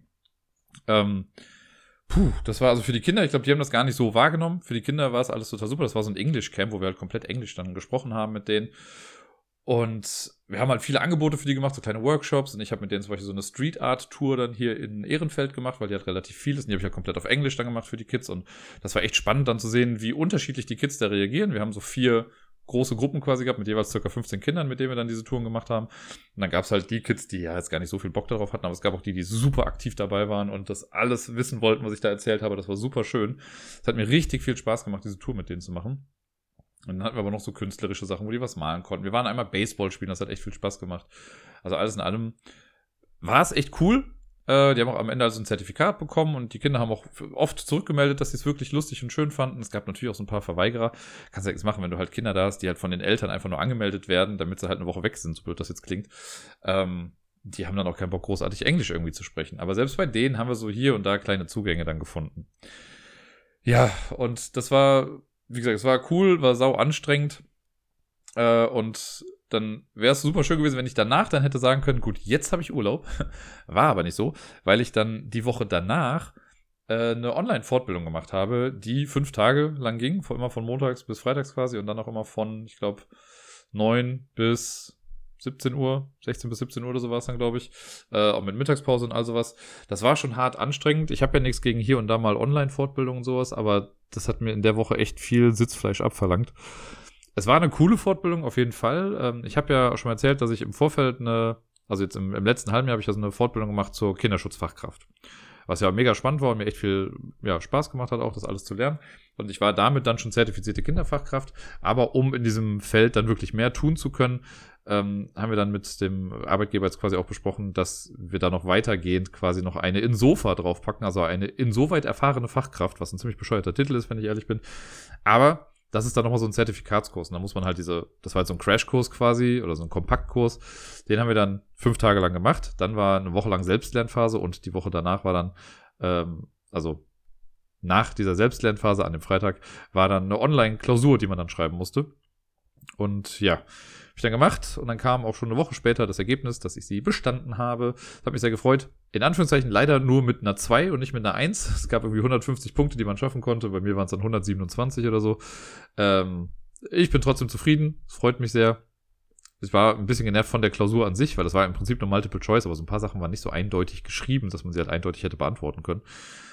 Äh, aber alles in allem hat's ja geklappt. Bin jetzt durch. Das heißt, ich darf mich jetzt in Sofa schimpfen was eine sehr wichtige Aufgabe ist, wie ich finde. Und das ist auch so paradox, weil man hofft halt einfach, dass man das, was man gelernt hat, nie anwenden muss. Aber naja, mal gucken, was sich daraus jetzt ein bisschen entwickelt. Ich habe das ja für meinen Träger gemacht, äh, damit ich das halt da mit benutzen kann. Bin ich mal sehr gespannt, wie es jetzt im neuen Schuljahr damit irgendwie weitergeht, wie das in mein Aufgabenfeld mit eingebaut wird. Ich kann mir vorstellen, dass das sehr, sehr spannend, stellenweise wahrscheinlich auch sehr, sehr frustrierend sein wird, weil es ja dann halt eben um Kinderschutz und sowas geht. Aber ja, alles in allem ist das was, wo ich mich jetzt in der Tat wirklich sehr drauf freue, mich sehr gewappnet fühle und dem Ganzen sehr positiv entgegenblicke. Ja, äh, ansonsten in meinen Ferien, ich versuche das mal gerade so ein bisschen chronologisch dann durchzugehen. Ich hatte halt die erste Woche das Summercamp, dann hatte ich das mit der äh, Insofa-Sache, mit einer Woche Pause und dann Klausur und so. Äh, dann war eine Hochzeit stand dann an, eine Arbeitskollegin von mir, die hat äh, geheiratet und da sind wir dann mit ein paar wenigen leider äh, Kollegen dann hingefahren. Aber die Hochzeit an sich war echt ganz süß, also die Trauung äh, in der Kirche war ganz süß und dann später die Feier, das war auf so einem großen Gartengelände, das war echt super. Hat sich so ein bisschen verlaufen irgendwie alles, aber trotzdem hat's gepasst zu dem Abend und äh, war sehr cool. Also sowohl mit den Kolleginnen, mit denen ich dann da war, hat es irgendwie Spaß gemacht. Und die Braut, die war auch sehr froh, dass wir da waren. Äh, die war auch oft bei uns und hat dann viel mit uns gequatscht ist ja oft so auf Hochzeiten, dass man das Brautpaar an sich ja gar nicht so zu fassen bekommt. Aber hier war es echt ganz cool und äh, ja, war dann ein schöner, für mich so ein schöner Start wirklich dann in den Urlaub, äh, weil ja davor war die Klausur und dann wusste ich, okay, ab jetzt habe ich keine Verpflichtung mehr in dem Sinne. Und dann habe ich mir Verpflichtung aufgeladen, mehr oder weniger, weil äh, die Sarai arbeitet auch in der Schule und die hat so eine Fahrt gemacht. Ich habe sie, glaube ich, eben kurz mal erwähnt. Ich weiß es schon gar nicht mehr, es ist schon so lange her. Ähm, aber long story short, ich war begleitend mit auf einer Fahrt äh, nach Frankreich für äh, eine Nacht quasi. Oder wir waren in Frankreich jetzt nicht über Nacht, aber wie dem auch sei, wir waren in Verdun bei diesem, äh, auf dem Schlachtfeld von Verdun quasi äh, und haben uns da so ein paar Sachen angeguckt. Und am nächsten Tag dann noch in der Völklinger Hütte, und äh, das fand ich noch viel cool. Also Verdun war super interessant und kulturell natürlich super wichtig und geschichtlicher Kontext ist natürlich nicht von der Hand zu weisen. Aber in dieser Völklinger Hütte, was an sich schon einfach eine coole Location ist, so, eine, so ein Stahlwerk quasi, äh, aber was wir halt nicht wussten, aber was dann einfach perfekt für mich war, da gab's halt eine mega Urban Art Ausstellung und ich habe mich halt in diesen Ort und in diese Ausstellung verliebt. Die war so cool und so toll und man konnte da so viel entdecken das hat so viel Spaß gemacht, da rumzulaufen, alles zu, also wir haben ja zum einen noch die Führung halt natürlich mitgemacht und ne, den, den Wissensteil mitgenommen, aber man konnte später auch so noch ein bisschen rumlaufen. Das war echt mega cool. Da war ich sehr, sehr dankbar, dass ich da mitkommen durfte. Und äh, also ich meine, es hat ja natürlich auch einen Sinn, dass ich mit dabei war. Ich habe ja auch dann aufsichtsmäßig mitgeholfen. Aber ich kann nicht von der Hand weisen, dass es auch ein sehr, sehr schönes Freizeiterlebnis war. Ja. Ja, dann ähm, hatte ich Trockengeräte hier in der Wohnung stehen. Ich weiß gar nicht, ob das noch mit dem letzten Podcast, ob das da schon der Fall war oder so. Aber auf jeden Fall hatte ich in den letzten paar Wochen, nee, es muss danach gewesen sein, das kam erst in den Ferien. Ich hatte Trockengeräte hier, es war ja eine Wand wieder nass und sowas. Dieses Mal hier zwischen Wohnzimmer und dem kleinen Badezimmer bei mir. Vorher war es ja genau auf der anderen Seite der Wohnung, zwischen dem großen Badezimmer und äh, dem Schlafzimmer. Das klingt so, als hätte ich einen Westflügel und einen Ostflügel oder so. Ja, und dann kamen auch Trockengeräte, die jetzt aber zum Glück nicht so lange da geblieben sind wie beim letzten Mal im letzten Jahr. Es hat jetzt insgesamt, glaube ich, zwei Wochen oder so gedauert. Und ja, die wurden jetzt am Freitag äh, abgebaut. Jetzt sieht's halt nicht schön aus, weil die Tapete halt noch so ein bisschen auf ist. Das wird jetzt auch noch demnächst irgendwie passieren. Aber pff, ich kann euch sagen, also es ist so ätzend, generell ja schon diese Trockengeräte drin zu haben. Und wenn du dann auch noch zeitgleich Urlaub hast und ja eh die ganze Zeit zu Hause bist, boah, das war so nervig. Äh, zumal dann Miepel auch immer wieder Angst vor den Geräten hatte und ich die dann halt ausgemacht habe, wenn sie hier war. Dann immer, wenn wir draußen waren, habe ich sie wieder angemacht. Ich habe es manchmal dann über Nacht laufen lassen, wenn Miepel nicht hier geschlafen hat, damit da einfach gut was rauskommen kann. Äh, in so einem kleinen Mini-Urlaub, den ich mit Miepel gemacht habe, da komme ich jetzt gleich nochmal zu, habe ich es quasi auch 48 Stunden einfach durchlaufen lassen. Alles in allem hat es jetzt dann aber funktioniert. Ist ja jetzt alles wieder weg, die Wand ist trocken. Jetzt mussten nur noch so die letzten Schönheitsreparaturen gemacht werden und dann ist hoffentlich auch alles wieder in Ordnung hier. Und äh, ja, genau. Miepel ist natürlich ein großes Thema. Äh, da, ich weiß auch ehrlich gesagt gar nicht, wir müssen jetzt nachgucken, was so der letzte Stand von Miepel war, was ich hier noch so stehen habe. Ich glaube, ich hatte ja schon noch erwähnt, dass äh, der äh, das Kindergarten irgendwie so ein bisschen anstand. Aber ich finde es gerade im Leben nicht mehr, wann ich mal irgendwann darüber gesprochen habe. Naja, ich bin bestimmt, ich habe bestimmt irgendwie drüber gesprochen. Auf jeden Fall haben wir vor den Ferien die Nachricht bekommen, dass für Miepel doch ein Kindergartenplatz irgendwie da ist und wir den haben können. Und dann sind wir hingegangen und haben äh, uns in Anführungszeichen beworben dann dafür und haben den dann auch bekommen. Ich habe dann noch am letzten Schultag bin ich noch einmal schnell hingefahren und habe den Vertrag auch abgegeben, was ich mir auch hätte sparen können, weil die haben das dann total vergessen. Ich habe in den Ferien dann nochmal angerufen und gesagt, so, ja, wir starten ja quasi in vier Tagen. Ist alles okay? Und dann meinen die, oh, ja, gut, dass sie sagen, äh, wir haben die Sachen total vergessen.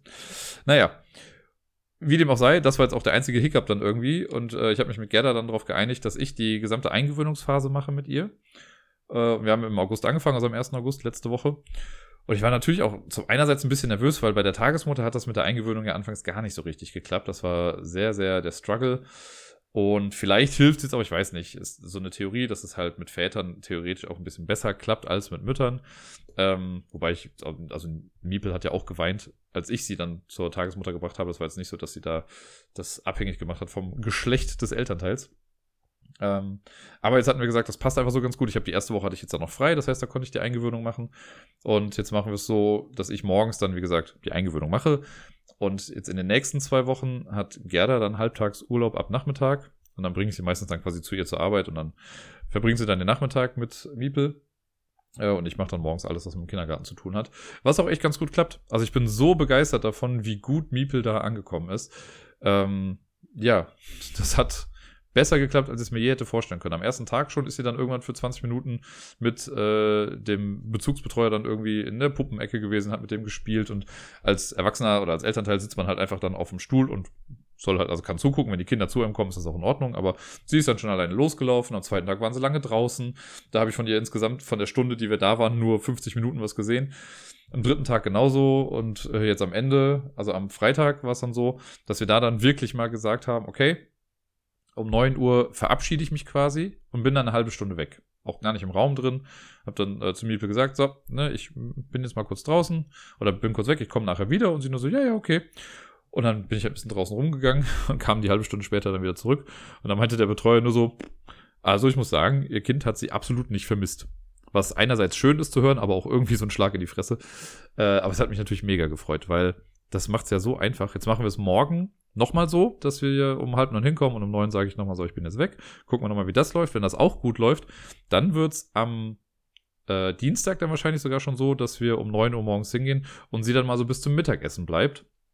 Und ich bin dann quasi auf Abruf. Wenn irgendwas ist, komme ich dann halt hin und hole sie dann doch irgendwie früher ab. Aber da bin ich mal sehr gespannt, wie das wird, weil das klappt so unfassbar schnell gerade gut und sie freut sich richtig auf den Kindergarten. Wir haben das auch sehr gut vorbereitet, immer viel positiv über den Kindergarten gesprochen und was das alles bedeutet und Lieder gesungen zum Kindergarten, Bücher gelesen dazu und das halt immer wieder total positiv bekräftigt und ihr auch gesagt, wie toll das ist, dass sie jetzt da hingehen darf. Ich glaube, das hat einfach, ja, das trägt jetzt Früchte. Das ist einfach sehr schön. Genau, da freue ich mich sehr. Und ansonsten waren die Ferien mit Miepel. Ähm, auch schön. Also, das ist so ein bisschen das, das klingt jetzt total gemein, wenn ich sage, aber Miepel ist ein bisschen der Grund, warum es sich nicht hundertprozentig wie Urlaub angefühlt hat oder wie Ferien angefühlt hat. Einfach, weil ich durch Miepel natürlich auch noch einen gewissen Alltag hatte. Ne? Die ist ja auch die erste Zeit, die ersten Wochen dann immer noch zur Tagesmutter gegangen. Da habe ich sie dann ja auch immer abgeholt. Und das, äh, ja, war halt natürlich, war halt dann mein, mein Alltag. Und deswegen konnte ich ja jetzt nicht großartig irgendwie wegfahren oder so. Das meine ich da so ein bisschen mit, dass ich jetzt nicht so eine Phase hatte, wo ich komplett raus war mal aus allem. Äh, bis auf so punktuelle Sachen hier und da mal. Eine Sache habe ich dann sogar mit Miepel gemacht und das war auch echt ganz schön. Ich meine, ich habe es ja finanziell jetzt wirklich nicht so dicke, aber ich fand es ganz cool, dass ich dann, äh, äh, also ich wollte mit ihr schon immer mal irgendwie den Märchenwald hier in Altenberg irgendwie, es ist nicht so weit weg von Köln, also mit den öffentlichen Verkehrsmitteln waren wir jetzt dann in anderthalb Stunden circa da. Äh, und ich hatte dann im Vorfeld noch eine Übernachtungsmöglichkeit da auch gefunden in der Nähe. Und das hat halt alles nicht so viel gekostet. Und dann habe ich gesagt, super, dann machen wir das doch für zwei Nächte. Also fahren irgendwie nachmittags an einem Tag hin, erkunden da ein bisschen die Gegend, dann äh, schlafen wir halt eine Nacht da, gehen am nächsten Tag dann morgens in den Märchenwald, kommen dann wieder zurück, Mittagsschlaf, machen abends nochmal irgendwie ein bisschen was. Und am nächsten Tag geht's dann halt, äh, also dann am dritten Tag geht's dann irgendwie wieder zurück. Und das war echt ein schöner, schöner Urlaub. So am letzten Tag war es ein kleines bisschen anstrengend. Irgendwie hatte Miepel noch so ein kleines Tantrum. Aber alles in allem also echt ganz schön. Sie hat den Märchenwald total gefeiert. Rapunzel ist ihr Lieblingsmärchen. Äh, ich habe erschütternde Dinge bei Märchen irgendwie herausbekommen. Wusstet ihr, das ist mein Märchenwald-Fun-Fact schlechthin, beziehungsweise habe ich ihn eigentlich, weil ich im Vorfeld noch für Miepel dann noch ein Märchenbuch gekauft habe. Also wir haben dann immer Märchen schon mal im Vorfeld gelesen. Wusstet ihr, dass die Bremer Stadtmusikanten nie in Bremen ankommen? Die sagen alle nur so, ja, wir wollen nach Bremen. Und dann treffen die auf dem Weg nach Bremen weil sie dann irgendwie nachts schlafen. Die sagen, ja, wir kommen halt nicht nach Bremen jetzt in der Nacht, wir müssen schlafen. Dann finden sie irgendwo eine Räuberhütte im Wald, gehen dann dahin und bleiben da. Das heißt, die Bremer Stadtmusikanten tragen den Namen sowas von zu Unrecht. Das müssten eigentlich die Waldmusikanten sein oder sowas. Erschütternd, auf jeden Fall. Ja, aber Märchenwald war echt klasse. Es kam auf jeden Fall auch Kindheitserinnerungen hoch, weil ich da, äh, ich weiß nicht, mit meinen Großeltern irgendwie auch oft war dann. Ähm, und gerade so Sachen wie, also wer das kennt, der müllschluckende Zwerg oder der Esel, der die Goldtaler ausspuckt und so Sachen. Oder Rapunzel, die halt die Haare runterlässt. Das war für Miepel halt das große Highlight. Dann kann man sich halt da vorstellen und wirklich dann laut rufen, Rapunzel, lass dein Haar herunter. Und dann lässt sie halt die Haare runter und singt ein Lied. Und das war echt sehr süß, äh, das Ganze mit den Augen von Miepel quasi auch so ein bisschen sehen zu können. Wir haben uns jetzt nicht alle Märchen in Gänze angehört. Dafür hat es mit der Konzentration jetzt noch nicht so gereicht. Aber ich habe dann bei jedem Märchen halt so ein bisschen was erzählt, worum es da geht. Und das fand sie echt ganz schön. Ja, und den Goldesel fand sie auch echt toll. Also sie hat die, hat dann im Nachgang auch immer noch mal erzählt von dem Esel, der die Goldtaler ausgespuckt hat und dass dann auch noch Schokolade in den Goldtalern drin war. Meine Fresse. Ja. Genau, und jetzt, äh, ja, habe ich ja schon erzählt, Kindergarten läuft gerade. Das war äh, alles. Was das angeht, also es war eine schöne, war eine schöne Zeit in den Ferien, aber dadurch halt auch mehr noch irgendwie Alltag und jetzt nicht so der erholsame Urlaub schlechthin. Aber trotzdem gab es halt schöne Sachen. Ich weiß jetzt noch am Freitag zum Beispiel, das war so eine schöne Doppelkommo. Da war ich ja erst mit Miepel bei der Kita, habe ich ja eben erzählt, wo ich dann äh, kurz weg war irgendwie. Dann war sie bei mir. Dann ist mittags da rein noch mit dazugekommen. Und zusammen zum Mittag gegessen. Dann hat Miepel erst Mittagsschlaf gemacht. Später sind wir dann zusammen noch ins Halligalli gegangen. Dann habe ich Miepel dann zu Gerda rübergebracht und wir haben dann hier noch gespielt und haben am äh, Samstag dann noch einen schönen, also gestern quasi, einen schönen äh, Tagesausflug gemacht, äh, weil wir auch was vorbereitet haben für äh, ihre Arbeit. Aber das war trotzdem ein sehr schöner sehr schöner gemeinsamer Ausflug, den wir da gemacht haben. Das hat mich sehr gefreut. Und das war auch nochmal so ein bisschen Urlaubsfeeling. Ja, und jetzt der Sonntag heute, der ist einfach so durch meine Finger geflossen. Und irgendwie ist jetzt, jetzt alles schon äh, vorbei. Komisch irgendwie. Ich habe eben übrigens, also wir haben jetzt mittlerweile schon nach Mitternacht. Ich musste eben nämlich nochmal den Podcast unterbrechen für anderthalb bis zwei Stunden, ähm, habe aber trotzdem gepodcastet. Wie kann das denn sein? Ja, äh, nach langem, langem Warten äh, und organisatorischem Hin und Her und Terminfindungsproblemen und sowas, äh, hat es endlich mal in der Tat geklappt, dass ich bei den Brettagogen zu Gast war.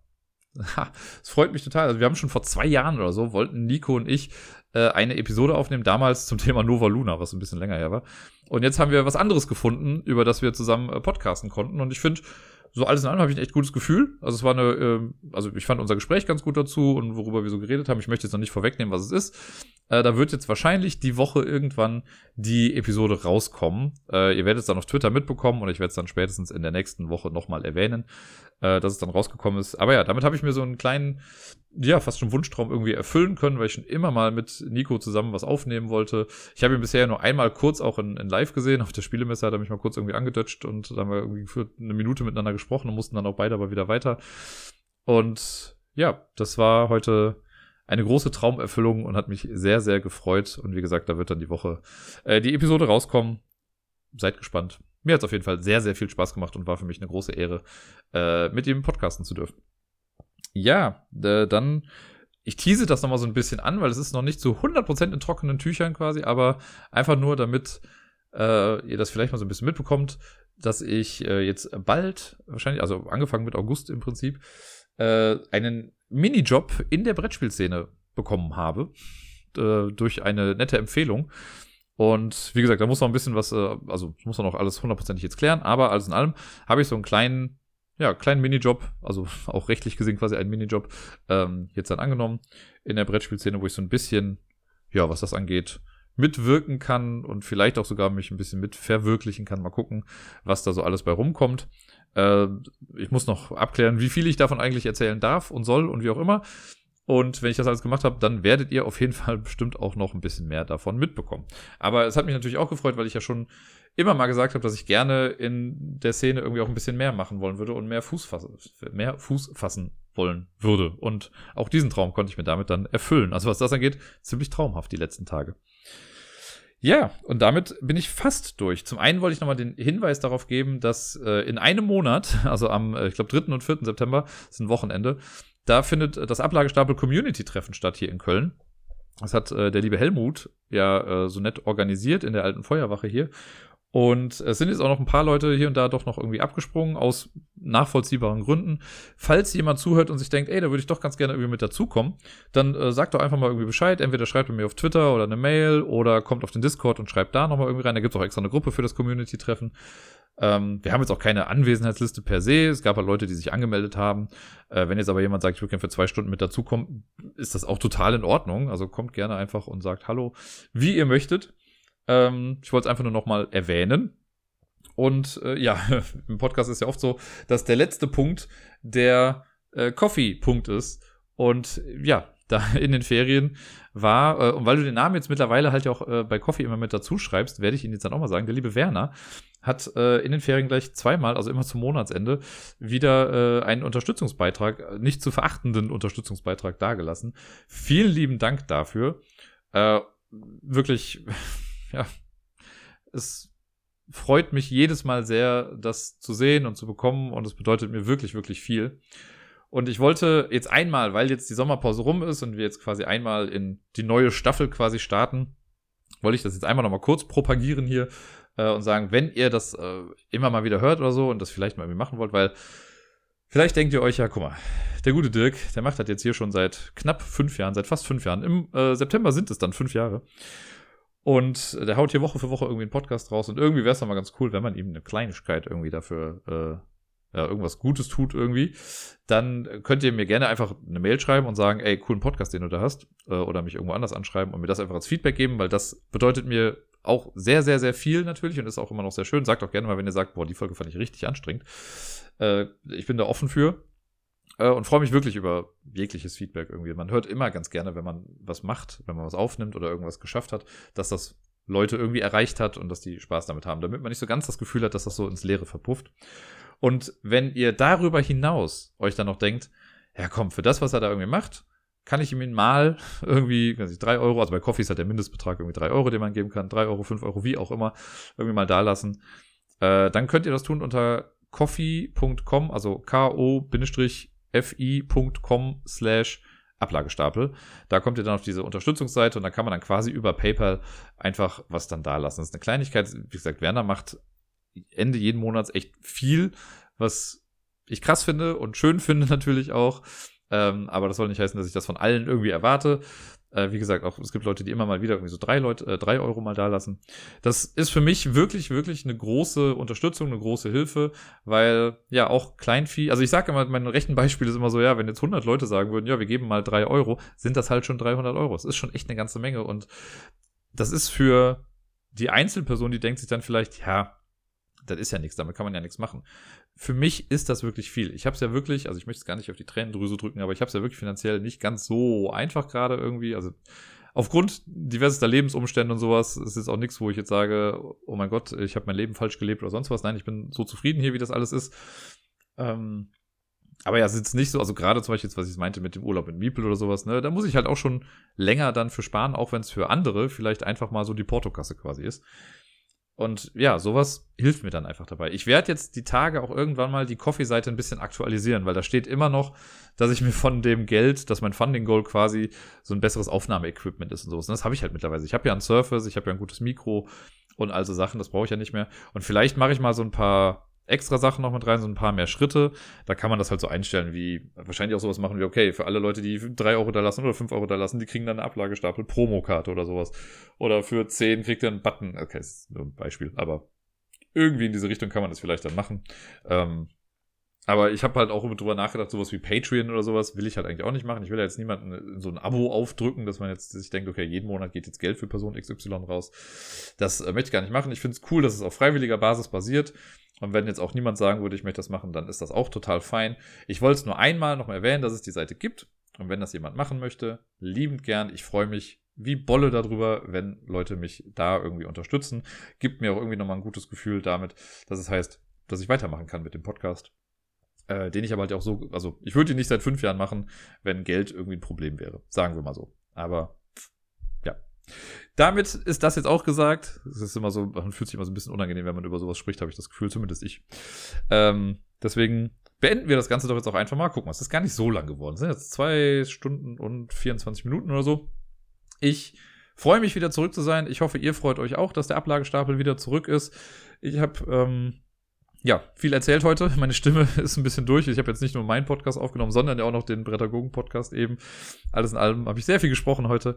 Ich werde gleich müde ins Bett fallen, glücklich ins Bett fallen vor allen Dingen. Und ja, dann morgen wieder in den Arbeitsalltag langsam zurückkehren. Ich bin mal sehr gespannt, wie das alles wird. Ich freue mich, die ArbeitskollegInnen auch irgendwie alle wiederzusehen. Äh, bin sehr gespannt, wie es morgens bei der Eingewöhnung in der Kita wird mit Miepel.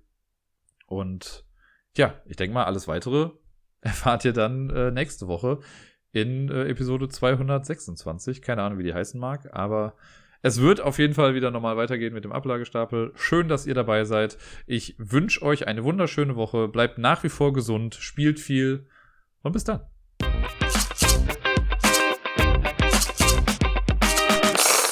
Wusstet ihr, so ein kleiner Fun Fact am Ende dieser Episode noch, wusstet ihr, dass in dem Exit-Fall von den drei Fragezeichen eine blaue Holzkugel dabei ist. Ist krass.